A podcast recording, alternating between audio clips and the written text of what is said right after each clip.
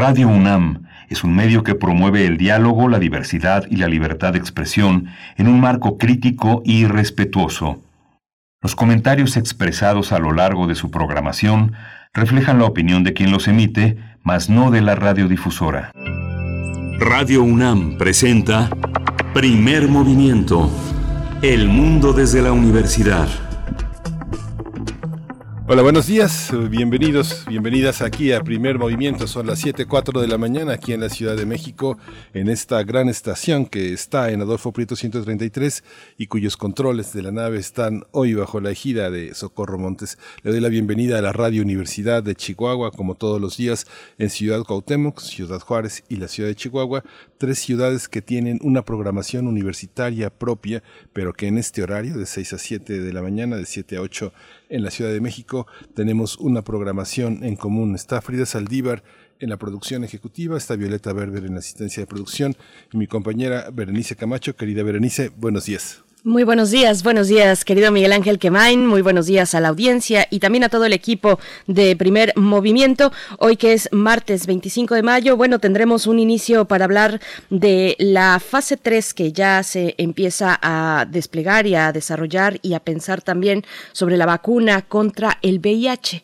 ¿Ustedes han escuchado acerca de esta vacuna? Bueno, pues vamos a conversar los detalles con la doctora Brenda Crabtree Ramírez. Ella es investigadora titular del Departamento de Infectología del Instituto Nacional de Nutrición. Salvador Subirán es subinvestigadora del estudio Mosaico, precisamente, bueno, eh, dirigiendo por lo que toca a México esta fase 3, estos estudios de fase 3 de la vacuna contra el VIH. Una buena noticia. Sí, muy interesante, muy importante este mosaico. Vamos a ver en realidad en qué consiste. En otras historias de la conquista, Federico Navarrete nos obsequia un bello texto que está publicado en Noticonquista para hablar de esa, de esa visión con el cuerpo por delante para pensar y sentir el papel de las mujeres indígenas en la conquista y más allá. Una visión histórica cargada de imaginación y también de poesía.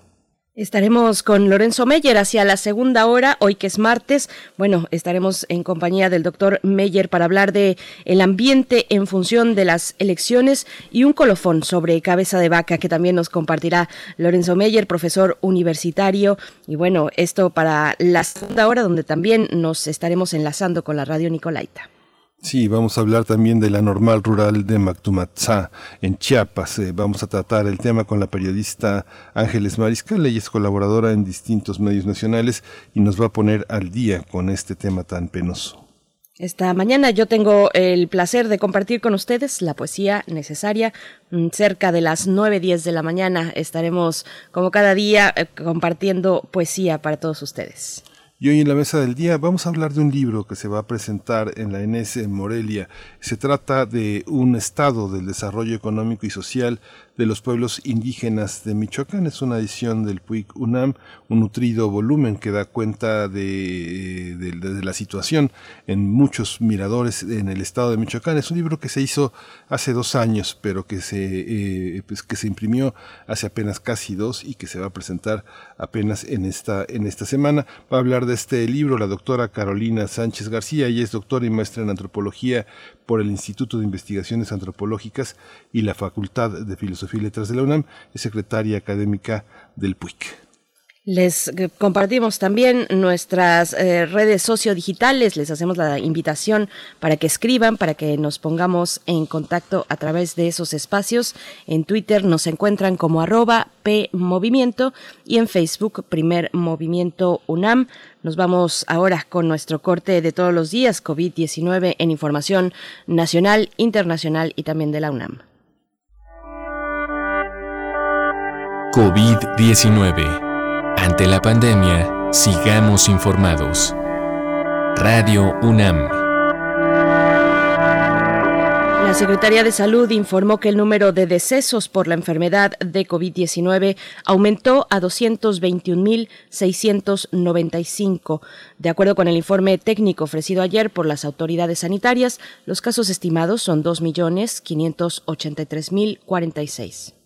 Eh, durante la apertura anual de la Organización Mundial de la Salud, Antonio Guterres, secretario de la Organización de Naciones Unidas, afirmó que la humanidad está en guerra contra el virus. También lamentó que 115.000 trabajadores sanitarios hayan muerto en todo el mundo por la pandemia de COVID-19. Tedros Adhanom, director de la OMS, denunció la escandalosa desigualdad de acceso a las vacunas en el mundo que perpetúa la pandemia y explicó que más del 75% de todas las vacunas se han administrado en solo 10 países. César Torres Cruz, eh, investigador del Centro de Investigaciones y Estudios de Género, el CIEG, de la UNAM, lamentó que a 40 años de su aparición eh, prevalezca la discriminación y el estigma social que acompañan a quienes padecen VIH o SIDA, el virus de la inmunodeficiencia humana.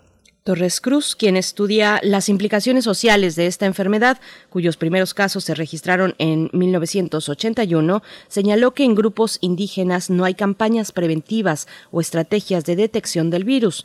De acuerdo con cifras oficiales, en México se han registrado 315 mil casos, de los cuales 255.981 corresponden a hombres y el resto a mujeres.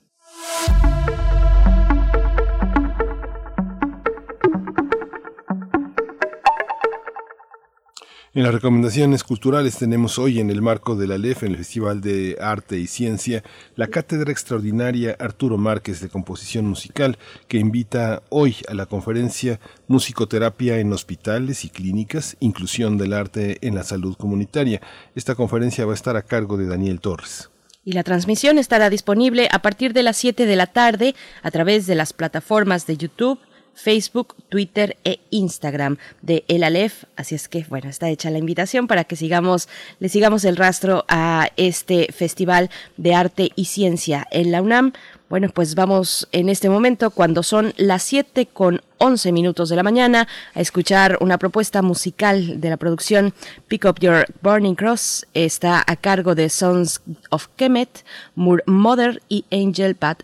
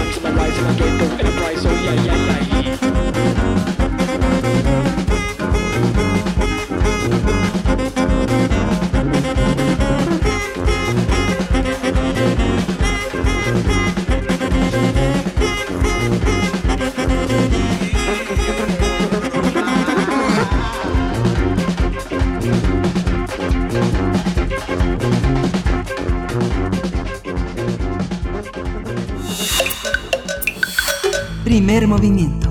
Hacemos comunidad. Martes de Salud. A décadas de detectarse el primer caso de VIH, finalmente se espera obtener para 2024 una vacuna que prevenga esta enfermedad.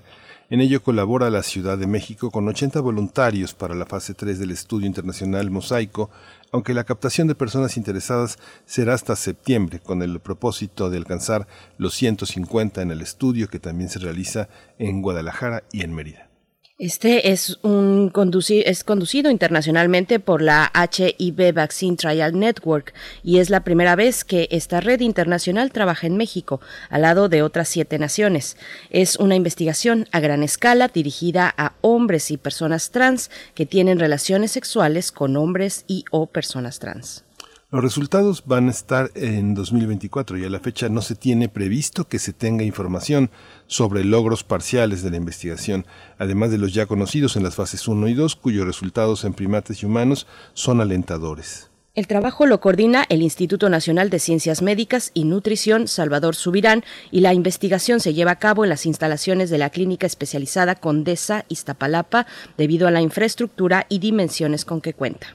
Este estudio tiene una duración de dos años y medio e implica que las personas elegidas asistan a revisión un total de 14 veces durante el periodo. Además, se les realizan diversas pruebas para detectar otras infecciones de transmisión sexual como hepatitis B y C, clamidia, gonorrea y sífilis que atiende la clínica Condesa. Vamos a conversar esta mañana sobre el desarrollo de la vacuna contra el VIH y sus avances. Este día nos acompaña aquí en primer movimiento la doctora Brenda Crabtree Ramírez, investigadora titular del Departamento de Infectología del Instituto Nacional de Nutrición Salvador Subirán, subinvestigadora del estudio Mosaico. Doctora Brenda Crabtree, gracias por estar esta mañana. Bienvenida. Hola, muy buenos días y muchas gracias a todos ustedes por la amable invitación y al auditorio por escucharnos. Gracias. Doctora, esta es, dice, dice que es una investigación a gran escala dirigida a hombres y personas trans que tienen relaciones sexuales con hombres y personas trans.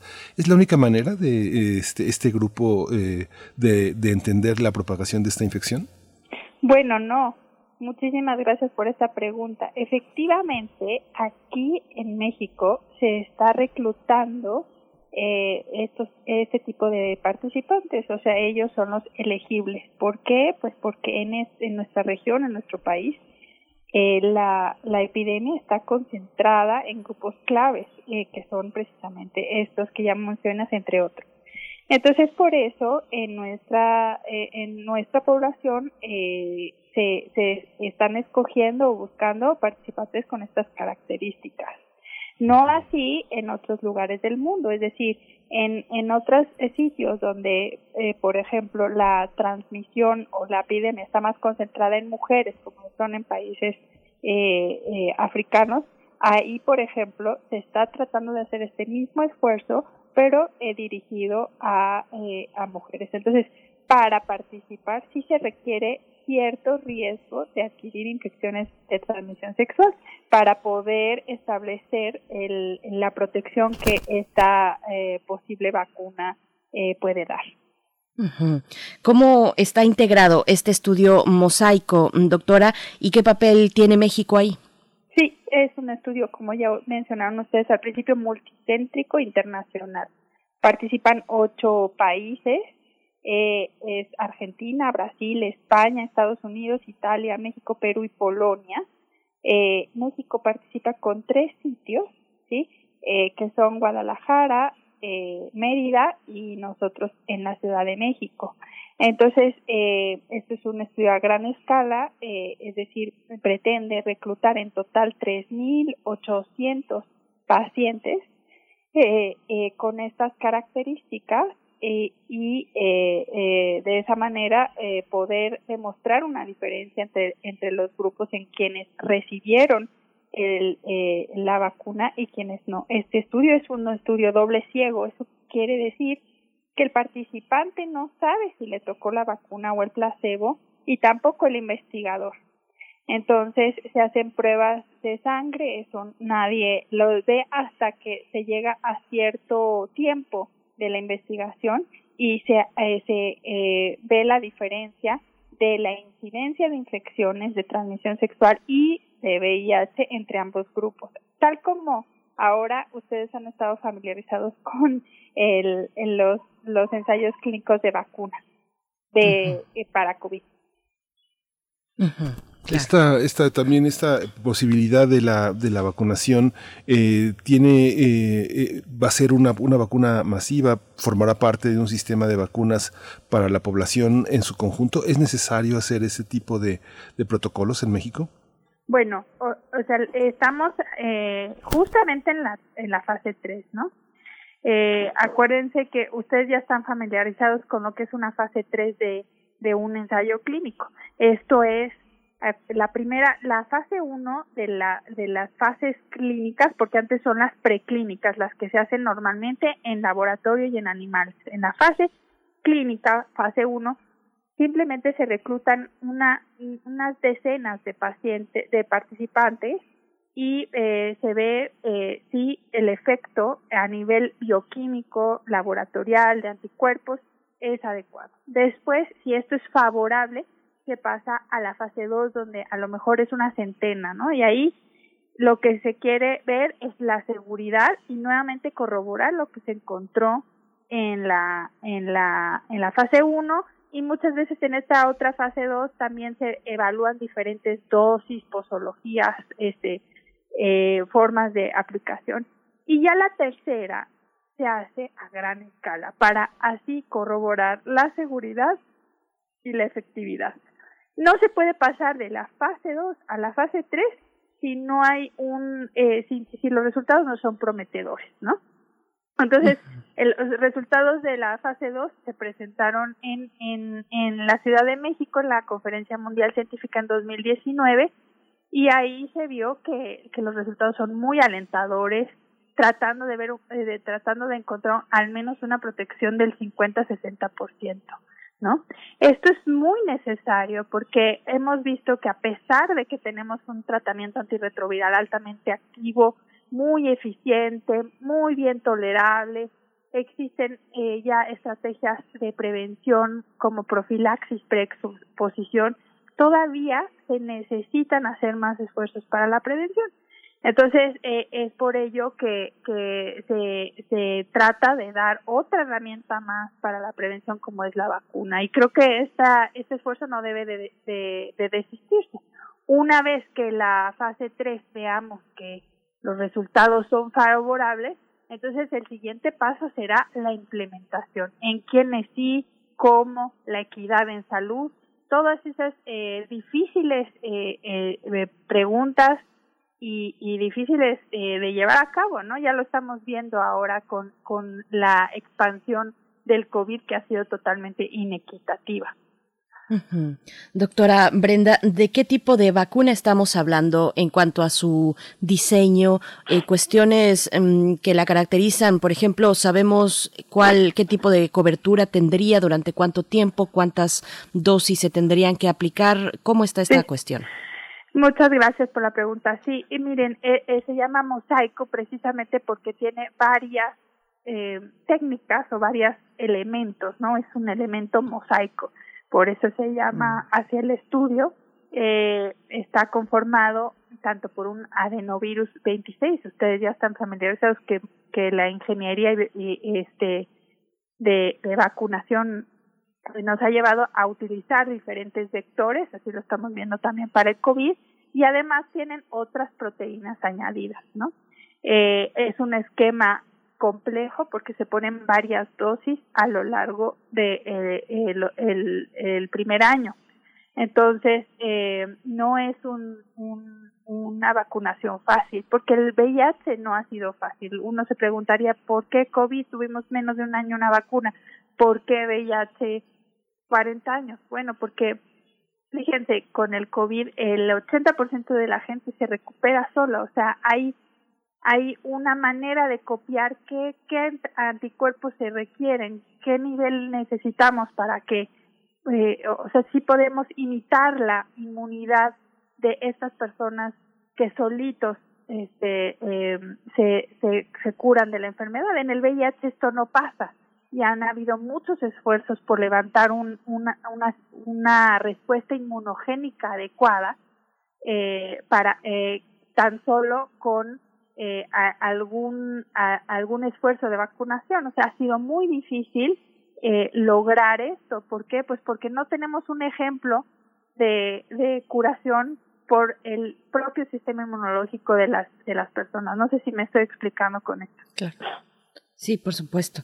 Sí, hay, una, hay, un, hay un comportamiento que en los últimos 40 años haya experimentado el virus en, en, el, en el mundo. Tiene distintas eh, cualidades, ha evolucionado en contacto con los, con los seres humanos en estos 40 años. Si es así, ¿cómo ha sido? Sí, por supuesto. O sea, los virus, entender que los virus son, son muy distintos unos de otros, ¿no? Y cada uno, eh, eh, pues, eh, va evolucionando de distinta manera. Vemos, por ejemplo, que el virus de la influenza es un virus que cambia muchísimo. Entonces, cada temporada tenemos que utilizar una vacuna distinta, porque no nos sirve la, la previa, ajá, porque es, es muy cambiante. Eh, el coronavirus, en cambio, es un poco más estable que el de la influenza, pero es probable que sí vayamos a necesitar un, un refuerzo, pero el conocimiento hasta ahí todavía no hay respuesta. En el VIH, el VIH es un retrovirus, es un virus eh, eh, sumamente eh, rudimentario, eh, el que, tiene una capacidad replicativa muy, muy, muy grande y, y tiene muy pocas herramientas en sí para, para corregir los errores que hace a la hora de replicar. Y esto hace que rápidamente se vayan haciendo cuasi especies. Y esto lo hace muy complejo, o sea, son virus muy distintos y es por eso que no no se puede ser tan simplista de decir por qué aquí sí hay una vacuna y por qué no bueno porque son bien bien diferentes unos de otros. Y entonces esto eh, tiene implicaciones para la generación de una vacuna. Han habido esfuerzos muy muy grandes en toda o sea en, en todas estas décadas por lograr tener una vacuna. Y creemos que esta es la primera es muy emocionante porque pensamos que esta es la primera vez que probablemente veamos una vacuna que pueda ser efectiva, ¿no? Y quizá en el futuro se, se vaya a hacer una mejor, ¿no? Pero esto, desde luego, pienso que va a sentar un precedente. Doctora, a pesar de que se trata de un virus eh, pues tan complejo y lo que ya nos, nos ha comentado, pues ya son 40 años desde su aparición y, y, apenas al parecer con lo que nos comenta y lo que hemos revisado pues es este el momento más en el que más lejos hemos llegado en el desarrollo de la vacuna. ¿A qué se debe? Pues eh, a un esfuerzo de investigación que no ha dejado, ¿no? O sea, eh, yo estoy segura que que mucho de lo del esfuerzo que se ha hecho en VIH por generar una vacuna adecuada ha tenido este, implicaciones para la generación de una vacuna pronta eh, para COVID. O sea, eh, eh, la generación de vacunas, la tecnología que eso implica, se beneficia para otras eh, enfermedades, ¿no? Pero sí quiero decir que la historia del VIH tiene cosas maravillosas, o sea, los tratamientos antirretrovirales son una historia de éxito, son medicamentos que ahora son de una pastilla al día, incluso eh, ya hay eh, resultados prometedores de inyectables que pueden durar hasta dos meses, ¿no? En el en los que con eso es suficiente para mantener el virus controlado y que las personas tengan una gran expectativa de vida con una calidad de vida perfectamente igual a cualquier otra persona que no viva con VIH. Entonces, eh, eh, ¿por qué si hay tan buenos tratamientos no es suficiente. Bueno, pues pensar que las determinantes sociales son las que han eh, perpetuado las, las, las epidemias, ¿no? Lo vemos ahora muy claramente con COVID, pero con VIH es igual las poblaciones minoritarias, la pobreza, la inequidad en salud, el poco acceso a la salud, la violencia de género, todas esas cosas hacen que las personas se diagnostiquen tarde, no eh, eh, el estigma social, que, que, no tengan acceso a la salud, eh, la criminalización por vivir con VIH, todas esas condiciones al, en todo el mundo hacen que el VIH siga. Entonces, si bien vamos probablemente a tener una vacuna que eh, por primera vez que sea efectiva, pues va a ser todo un reto para, para todo el mundo que esta sea accesible para todos y que realmente podamos hacer un cambio en la epidemia. Eh, la, estigmatización del inicio de la, de la infección y su localización en grupos muy, muy heterogéneos también limitó, limitó muchas de las conquistas de la vida erótica eh, conquistadas en la segunda mitad del siglo XX. ¿Cómo, eh, ¿Cómo está localizado? ¿En qué, ¿Cuáles son los grupos de riesgo? Ah, hubo momentos en los años 90 que se dijo que los jóvenes, los adolescentes, habían bajado la guardia y que también la migración era un factor de expansión del virus. ¿Cómo está esa, esa prevalencia en la población mexicana de hoy? Sí, sí, qué bueno que lo preguntas. Pues es muy interesante porque nosotros, eh, efectivamente, la epidemia está concentrada eh, principal eh, también en nuestro país y en nuestra región en hombres que tienen sexo con hombres, en trabajadoras en trabajadores sexuales, eh, en, en, mujeres eh, transgénero, en usuarios de drogas intravenosas, ¿no? Entonces, principalmente todas las, las campañas eh, se han eh, eh, se han volcado a, a esos grupos. Sin embargo, por ejemplo, hay un grupo en especial de mujeres adolescentes por el hecho de que eh, muchas de estas mujeres que no tienen acceso a la educación, que han vivido con violencia intrafamiliar, que eh, no tienen un, eh, una educación sexual o acceso para, para la prevención sexual. O sea, en México y en muchos países, pues hacer una prueba de VIH en adolescente requiere de un consentimiento de los padres, ¿no? Y eh, entonces, este grupo en especial de adolescentes, hombres y mujeres, es el que más ha incrementado. Entonces, eh, muchas veces eh, las mujeres eh, se hacen la prueba pues porque sus parejas salieron positivas, sus hijos salieron positivos o porque simplemente fue escrutinio eh, en el embarazo y ninguna de ellas se percibía en riesgo. Y es verdad, ahora la migración en nuestra región es un problema de salud bien, bien importante, que también tiene que ver con VIH, porque muchas veces los migrantes incurren en sexo transaccional para poder pasar, ¿no?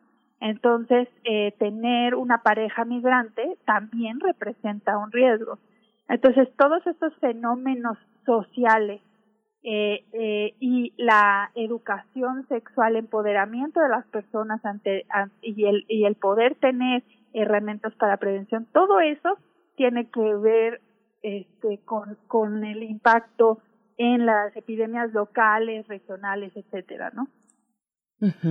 Y doctora, sobre también otra cuestión sobre los tiempos y los plazos que todavía quedan por delante. Eh, sabemos y gracias a COVID-19, pues ahora tenemos un mayor conocimiento de las etapas de los eh, de lo que significa el esfuerzo para realizar una, una vacuna. Eh, quedan plazos por delante. Anotábamos en la introducción que para 2024 podríamos tener la vacuna. ¿Qué significa eso? ¿Qué, qué condiciones impone, por ejemplo, la producción a partir de un estudio como este, del estudio mosaico. Sí, claro. Bueno, pues este es, como dije, son varias aplicaciones, no son una, eh, dos dosis, son más de dos dosis. Entonces, eh, eh, se hace a lo largo de, eh, de cuatro semanas la aplicación, esto implica pues meses, y, y, y pues está planeado eh, para que ver la efectividad no solo a, a corto plazo, sino cuánto dura esto. Entonces, por eso la expansión, o sea, eh, esto lo vamos a ver hasta el 2024. Entonces, la investigación siempre ha sido así de tardada. Ahora con el COVID lo vemos muy rápido. ¿Por qué? Pues porque estábamos en una emergencia sanitaria y así es como se aprobaron las vacunas hasta ahorita, como eh, una aprobación de emergencia, ¿no? Esto no quiere decir que no que sepamos cuánto va a durar la efectividad de las vacunas contra COVID. Todavía la pregunta está en el aire. Y entonces por eso pues se nos hace como muy lejos 2024, pero eso es lo que suele pasar en este tipo de, de estudios. Una vez que se pruebe la efectividad, como dije, pues va a haber, va a tener que haber liderazgo de, de, de las autoridades de salud para realmente mm, hacer una implementación que sea equitativa y adecuada, eh, sobre todo enfocada a las personas que más lo requieren. esta carrera hacia las vacunas. Eh, es, es, es, el único grupo de trabajo que está este, investigando. Hay farmacéuticas involucradas en, esta carrera por conseguir la vacuna y venderla a precio de oro, como es lo que ha manifestado el, el secretario de la, de, la, de la OMS, que ha señalado que solo en 10 países se han distribuido las vacunas contra COVID. Bueno, pues sí, o sea, el, el problema de la equidad en salud en, el país es, es, es, tremendo, ¿no? A mí es una cosa que me entristece muchísimo. O sea, ayer había, eh, el doctor Tedros eh, hacía un, un video eh, donde decía que con las dosis que se han aplicado actualmente eh, para COVID se habrían podido vacunar todos los profesionales de la salud y, y adultos mayores en su totalidad en todo el mundo. Pero pues el acceso más facilitado para unos países y no para otros, pues eh, va, va a hacer que esto perpetúe más, porque nosotros podremos viajar menos en la medida en que esto sea eh, unos países sí cubiertos y otros no, ¿no? O sea, tan tan tan distinto, ¿no? Tan heterogéneo. Entonces, pues esto nos debe de enseñar, ¿no? A, con esta experiencia pues a futuro para cuando, por ejemplo, salga este, este estudio. Este es el único esfuerzo eh, de investigación grande que hace Janssen junto con esta colaboración de investigación de los departamentos de salud de los Estados Unidos, que es el HVTN, de HIV Vaccine Trial Network, eh, en conjunto que está llevando a cabo eh, eh una, eh, o sea, que tienen esta vacuna, es la, es la única propuesta eh, más en puntero de, de, la, de una vacuna para, prevenir VIH. Vemos estas colaboraciones ahora con la vacuna contra el SARS-CoV-2 entre colaboraciones entre instituciones, institutos, universidades y farmacéuticas también. Eh, la cuestión de las de las patentes está hoy en el en el debate, doctora. ¿Cómo pensarlo para una vacuna como esta? si, si la pensamos como es diseñada y desarrollada a partir de este estudio mosaico. Sí, pues miren, o sea, la experiencia con los antirretrovirales era igual. Acuérdense que las personas morían de VIH y, y, y en los ensayos clínicos se empezó a ver su efectividad y entonces eh, solamente las personas que vivían con VIH tenían una oportunidad de vivir si participaban en un ensayo clínico. Era una cosa horrible, ¿no? y aún así eh, fue un tema de negociación y liderazgo el poder eh, eh, tener una negociación entre las empresas farmacéuticas y las autoridades y los gobiernos para que esto fuera accesible a todas las personas. Entonces, si bien nosotros teníamos conocimiento de los antirretrovirales y su efectividad en 1996, en México y en, la, en Latinoamérica más o menos estuvo accesible hasta el 2000-2002. O sea, en México el programa a través este, de para acceso universal del programa gubernamental mexicano, pues se, se, llevó a cabo hasta el 2002. Y, y, y de ahí, pues mucha gente, por ejemplo, no sabía que el acceso era gratuito y entonces se lo vendían en el mercado negro y cosas de esas. ¿Por qué? Pues porque eh, por, por tanta restricción, cuando tú tienes un recurso que es tan valioso, tan costoso, pues se presta todo esto, ¿no? Si no está accesible a todas las personas.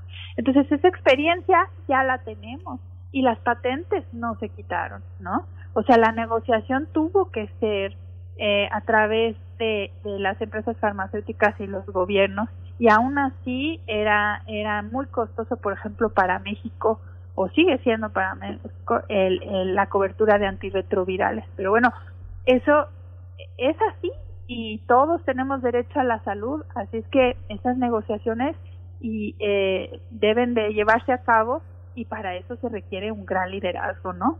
En este programa Mosaico, eh, un poco cuéntenos su experiencia. Yo recuerdo, yo recuerdo este ya digamos eh, finales de los 80 entrados los 90, todo el equipo que, que formaba parte del Instituto Pasteur, toda la parte de, de, personas dedicadas a, a, trabajar con esta gran oportunidad en países en, llamados en desarrollo sobre enfermedades de la piel, enfermedades oportunistas, que permitió un enorme avance en otros, en otros terrenos. Este, seguimos teniendo esas, esas visiones de equipos sumamente brillantes, sumamente dedicados, donde, ¿cómo, cómo ha sido su experiencia compartiendo con otros científicos, con otros investigadores, sus hallazgos, sus preguntas, eh, sus incertidumbres, doctora? Bueno, yo quiero decir que amo mi trabajo y una de las razones por las que por las que tengo me estoy muy agradecida por tener la oportunidad de estar en, en una situación así, pues es que estoy en, en un eh, el VIH ha hecho mucho bien a la humanidad en el sentido de que nos ha hecho ver poblaciones minoritarias, inequidad, eh, que, la sociedad civil juega un papel importantísimo para la atención y la prevención de VIH, que deben de ser parte de las, sus voces deben de ser parte de las decisiones políticas de salud, que un buen liderazgo hace toda la diferencia, que la, el derecho a la salud lo tenemos todos y que la investigación eh, en, colaboración con la sociedad civil, o sea, todo el gremio o la sociedad eh, de investigación, si para tú hacer algo grande tienes que hacer colaboración. Entonces este esfuerzo persiste, o sea, no solo fue un esfuerzo de los 80, persiste, hay grandes colaboraciones que han hecho diferencias en todos los sentidos. Entonces hemos aprendido que tenemos que trabajar juntos y tenemos que trabajar juntos no solo a nivel local, sino a nivel internacional para realmente poder cambiar las cosas, cambiar políticas en salud. Entonces, yo creo que no, yo creo que al contrario, eh, hemos sido un ejemplo en, en, cómo atender eh, eh, epidemias, en, en, fijarnos en los determinantes sociales como uno de los grandes este, propagadores de, de, de las de, las epidemias y que la colaboración entre la sociedad civil y la sociedad eh, científica eh, eh, debe de ser una mancuerna que no se debe de perder. Entonces, a mí me emociona mucho porque eso se refleja también en Mosaico. Esa es la primera vez que nosotros implementamos un grupo de clínico junto con un grupo comunitario. Entonces, el, es el grupo comunitario quien nos ayuda a llevar y conducir de manera apropiada para que los participantes se sientan cómodos, para que sientan confiados para venir, atenderse y llevarse a cabo de la mejor manera para que la sociedad sea quien se beneficie, porque al final, pues ellos son el, el motivo por lo que nosotros hacemos todo esto, ¿no? Por supuesto. Doctora Brenda Crabtree Ramírez, eh, bueno, ya hablando hacia el final de esta conversación y como comentario de cierre, hablando de aprendizajes, ¿cómo está impactando científicamente eh, en, esta, en esta materia el desarrollo de otras vacunas? Lo que tenemos ahora con, con SARS-CoV-2, con la emergencia eh, pues que es planetaria y que es una pandemia, como bien sabemos, ¿cómo, ¿de qué se benefician, digamos, investigaciones paralelas como esta?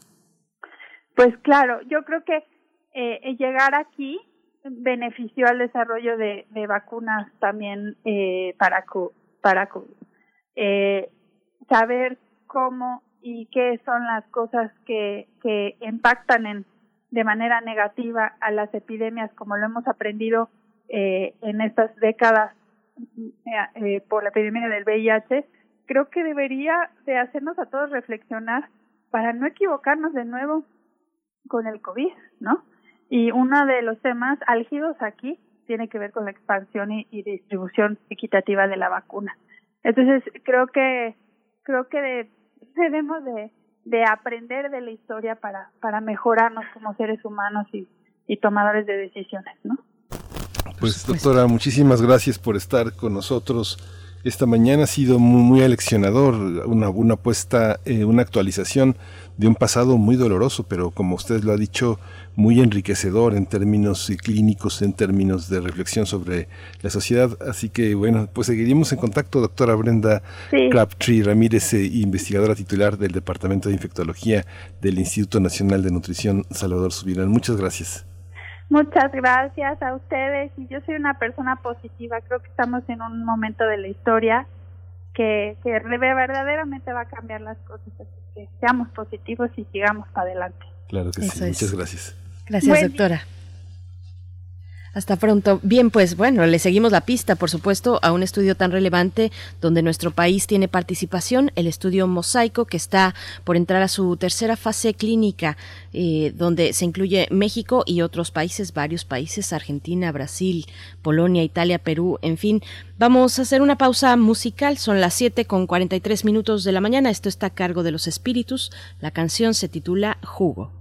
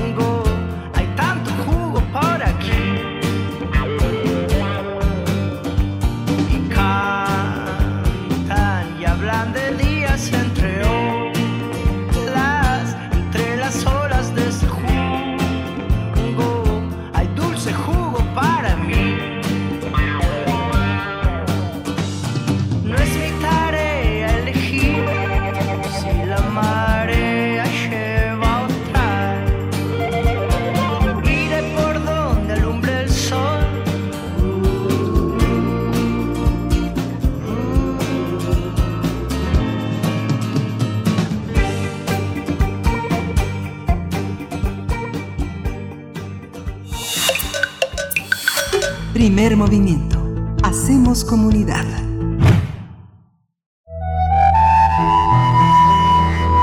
Otras historias de la conquista. Echar el cuerpo por delante, las mujeres en la conquista es el tema de esta mañana con Federico Navarrete, historiador, antropólogo, investigador del Instituto de Investigaciones Históricas de la UNAM, que ya nos acompaña a través de la línea. Federico, ¿cómo estás? Bienvenido una vez más.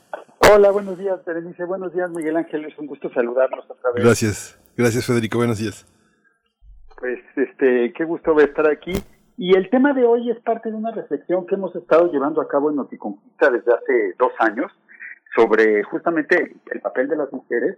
Hemos hablado mucho de Malintzin, hemos hablado de la gran cantidad de pues, mujeres concubinas, cocineras, eh, ayudantes, servidoras, entre comillas, que acompañaron a los conquistadores españoles desde 1519 en Zempoala hasta que conquistaron México, Tenochtitlan en 1521.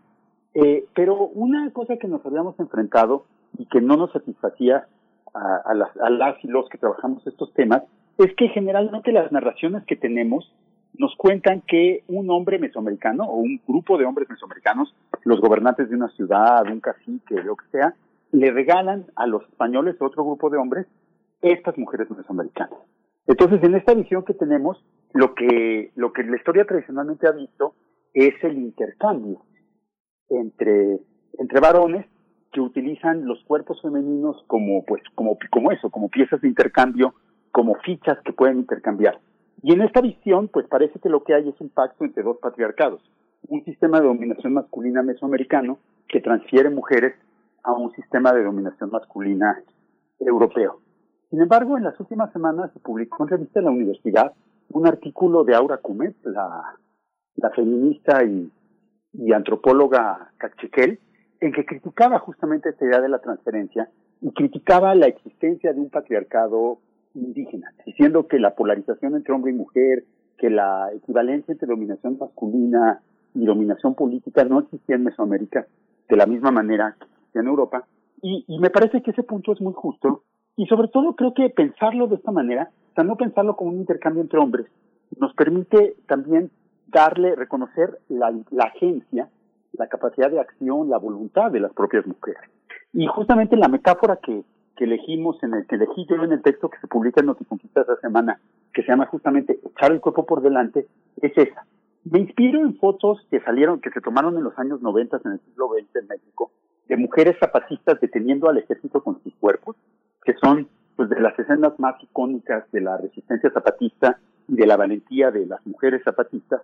Y justamente esta acción de interponer el cuerpo de las mujeres, de interponer su cuerpo frente al extranjero, frente al enemigo, frente al invasor, frente al hombre poderoso, realmente parece ser una constante en la historia mesoamericana. Tenemos ejemplos de otras anécdotas en que las mujeres echan delante de su cuerpo para defender a sus pueblos contra los invasores y como si fueran guerreras, ¿no? Entonces lo que lo que planteo yo en este texto es que hasta qué punto las mujeres que fueron entregadas entre comillas como servidoras, como cocineras, también tenían algo de esta valentía. Les voy a leer este, una, un, fragmento para, para que vean la idea. Eh, eh, más fecundo, sin embargo, es comparar a las mujeres guerreras con estas otras mujeres. Las numerosas y anónimas cautivas entregadas a los españoles, las hijas y parientes dadas como esposas, las incontables servidoras que también fueron parte de estos intercambios. ¿Serán ellas también como estas guerreras que echan el cuerpo, el cuerpo por delante para enfrentar y apaciguar a los invasores?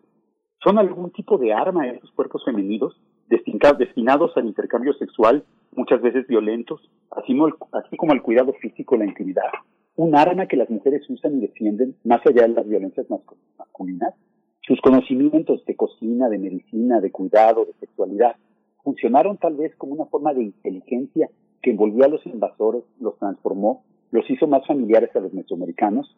Fueron ellas, pues, agentes en el sentido del combate, combatientes y de la vida, dotadas de propósitos y de objetivos, de valentía y de determinación para relacionarse con los españoles y no simples participantes pasivas en un intercambio entre varones. Si lo pensamos así, las podemos imaginar a las mujeres a las mujeres que acompañaban a los españoles realizando labores claves en la integración de los extranjeros desconocidos y todavía no plenamente humanos desde el punto de vista local a las redes de intercambio, de alianza, de parentesco y de guerra y de los pueblos mesoamericanos. Sus fuerzas frías femeninas habrán atenuado la agresividad masculina y caliente de estos hombres capaces de recurrir a una violencia sin límites. Sus alimentos mesoamericanos, empezando por las tortillas, habrán transformado los cuerpos españoles y los habrán hecho más parecidos a los mesoamericanos, como el mismo maíz había hecho tontecas a los chichimecas unos años atrás. Sus cuidados y sus curaciones no solo mantuvieron con vida a los extranjeros, sino que transformaron sus, corporalidades, su forma de vestir. No olvidemos que los expedicionarios españoles vestían capas y ropa de guerra tejida por los mesoamericanos. Incluso también transformaron sus hábitos más íntimos. Al menos los habrán convencido de bañarse más frecuentemente.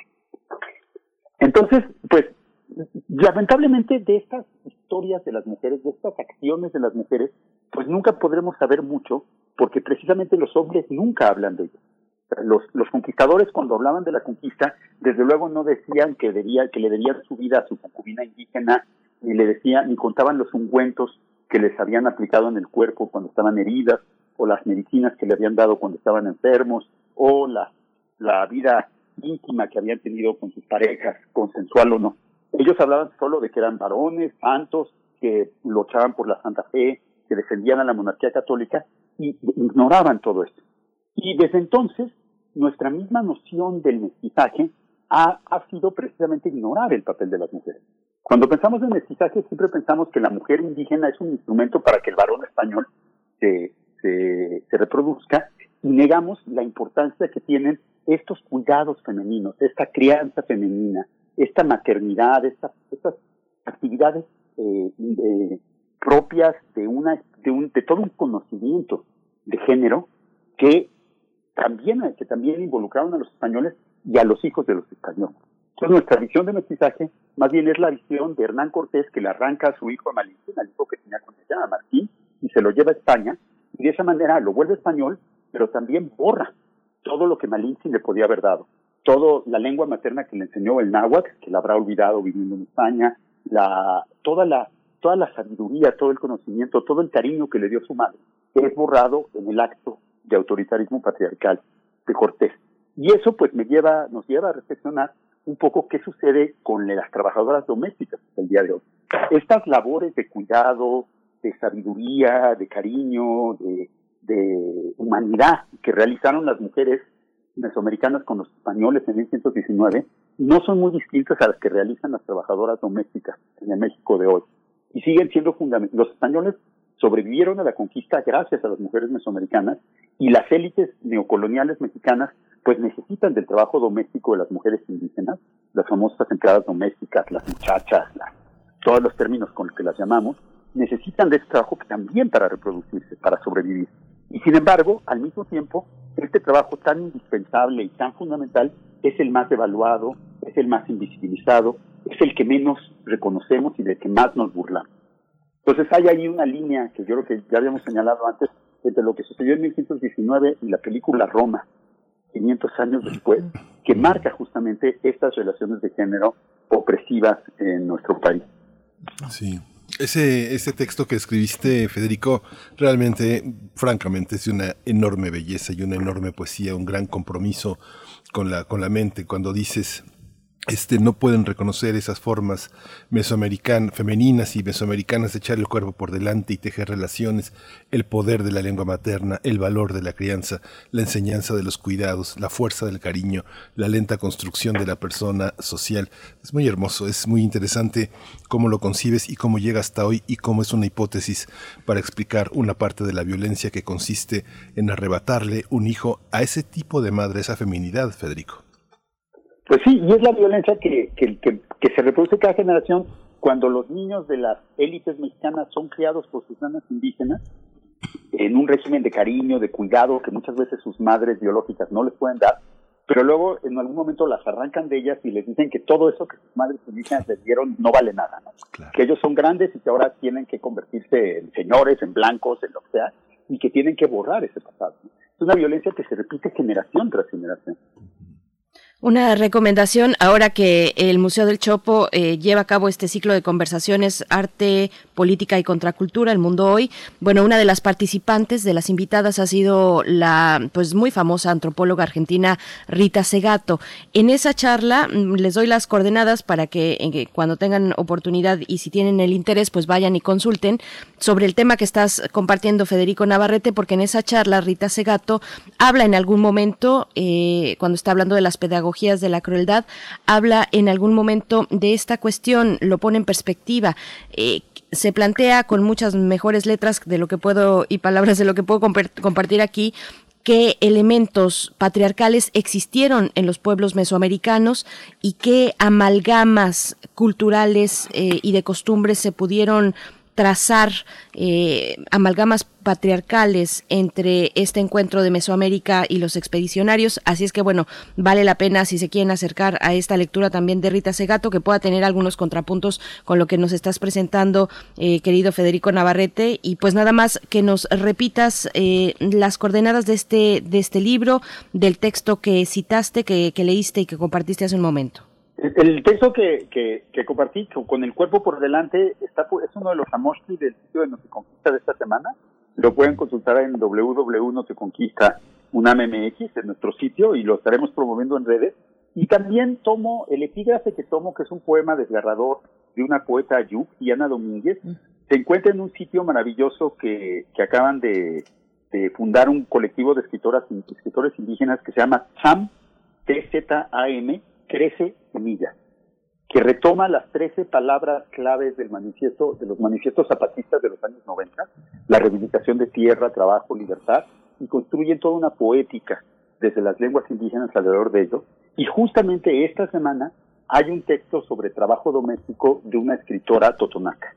Entonces creo que creo que si vamos a hacer a reconstruir estas historias de los patriarcados es fundamental que tomemos en cuenta a las mujeres y que las reconstruyamos tomando en cuenta que más allá de las dominaciones a las que han sido sometidas, de las violencias, del feminicidio, las mujeres siguen teniendo ese poder de la vida y que si estamos vivos es por el trabajo de tantas mujeres a las que luego despreciamos e ignoramos. Fíjate, Federico, que te quiero comentar, porque en alguna vez Pierre Bourdieu, eh, el sociólogo francés, eh, en una conversación que, eh, que, que, pude tener con él, una larga conversación, decía, fíjese, fíjese usted en las, en las formas de mesa de los aristócratas europeos, son las formas de sus nanas. Eh, yo que soy hijo de campesinos franceses, me doy cuenta de todos esos hábitos, de todos esos gestos de las mujeres que han empleado en su educación. Finalmente, al, al limpiarse la boca, al tallarse los ojos, al limpiarse los oídos, estamos ahí, los campesinos franceses, que hemos ido a educar a los aristócratas europeos, ¿no? hay una dimensión de clase, de raza, de género que se imbrican de manera muy compleja. Así es, bueno, pues pues te agradecemos como siempre la oportunidad de acercarnos a estos temas, de eh, también extender la invitación a noticonquista.unam.mx, ya lo saben, ahí pueden encontrar pues este acumulado de acercamientos muy interesantes sobre la conquista y, te mandamos un fuerte abrazo esta mañana, querido eh, Federico Navarrete. Muchas gracias. Un abrazo, qué gusto saludarlo. Gracias, Federico. Igualmente. Bien, Miguel Ángel, pues estamos ya a punto de despedir esta hora, donde también despedimos a la Radio Universidad de Chihuahua en el 105.3, el 106.9 y el 105.7. Recuerden, noticonquista.unam.mx. Estoy también buscando la otra recomendación es eh, 13 en sam13semillas.org, TZAM 13semillas.org. Ahí pueden encontrar, entre otros, el trabajo de Diana Domínguez, de la poeta Diana Domínguez. Y bueno, con eso ya nos estamos acercando al cierre, querido Miguel Ángel. Sí, es muy bello el portal que nos recomienda Federico. Tiene dos, una introducción firmada por Yasnaya Aguilar y por Gloria Muñoz de la Ciudad de México, Yasnaya de Ayutla en, en Oaxaca, como sabemos. Y bueno, Las Trece Semillas es un portal muy sencillo, pero de una enorme belleza en su su simplicidad y en su contenido. Muy, muy, muy, vale la pena consultarlo. Vale la pena consultarlo con eh, entradas eh, y, bueno, con material sobre los pueblos Mazagua, Mazateco, Mije, Nagua, Tepehuano, Totonaco, Tzotzil y Zapoteco. Así es que, bueno, ahí están las recomendaciones para esta, esta mañana. Nos vamos a ir ya a un corte, nos vamos a un corte y volvemos. Recuerden que permanecemos en el 96.1 de la frecuencia modulada, en el 860 de AM y en www.radio.unam.mx. Vamos al corte. Síguenos en redes sociales. Encuéntranos en Facebook como Primer Movimiento y en Twitter como arroba PMovimiento. Hagamos comunidad.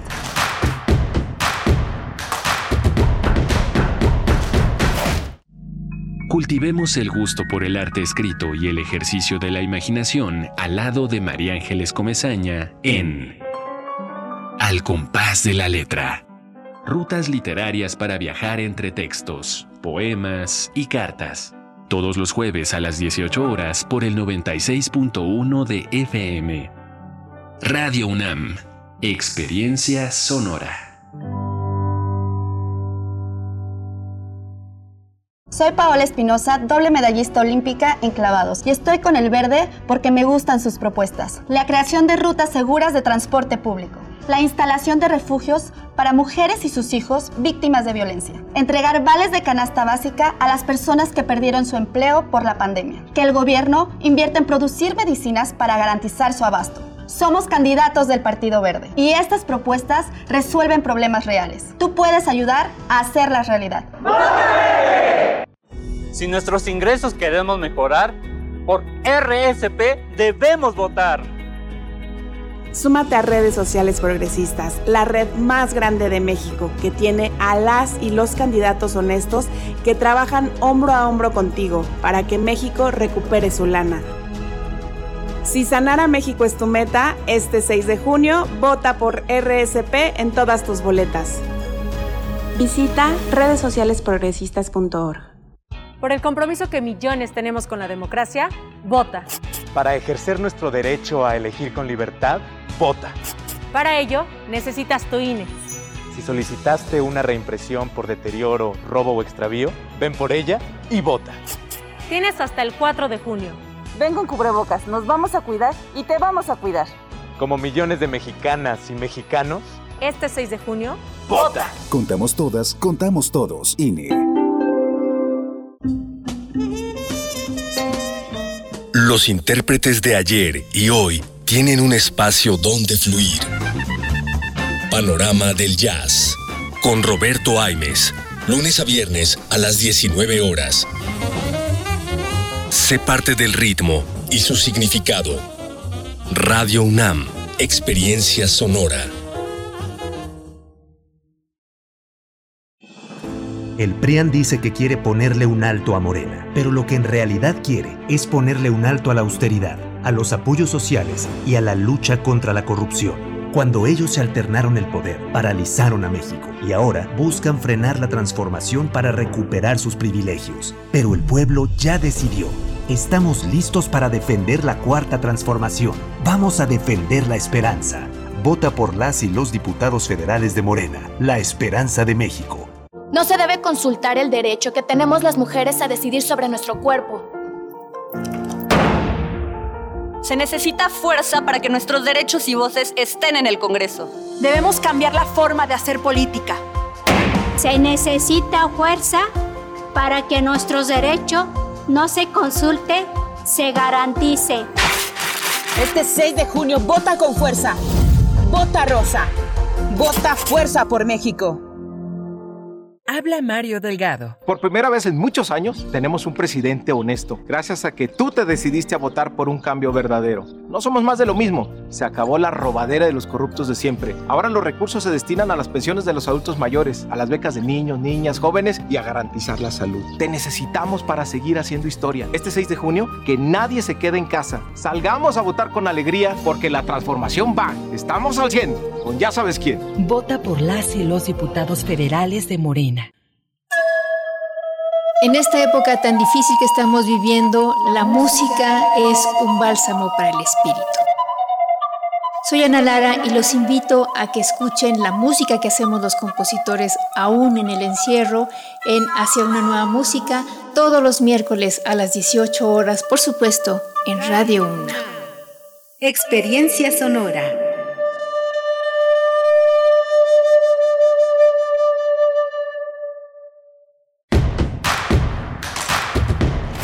Encuentra la música de primer movimiento día a día en el Spotify de Radio UNAM y agréganos a tus favoritos.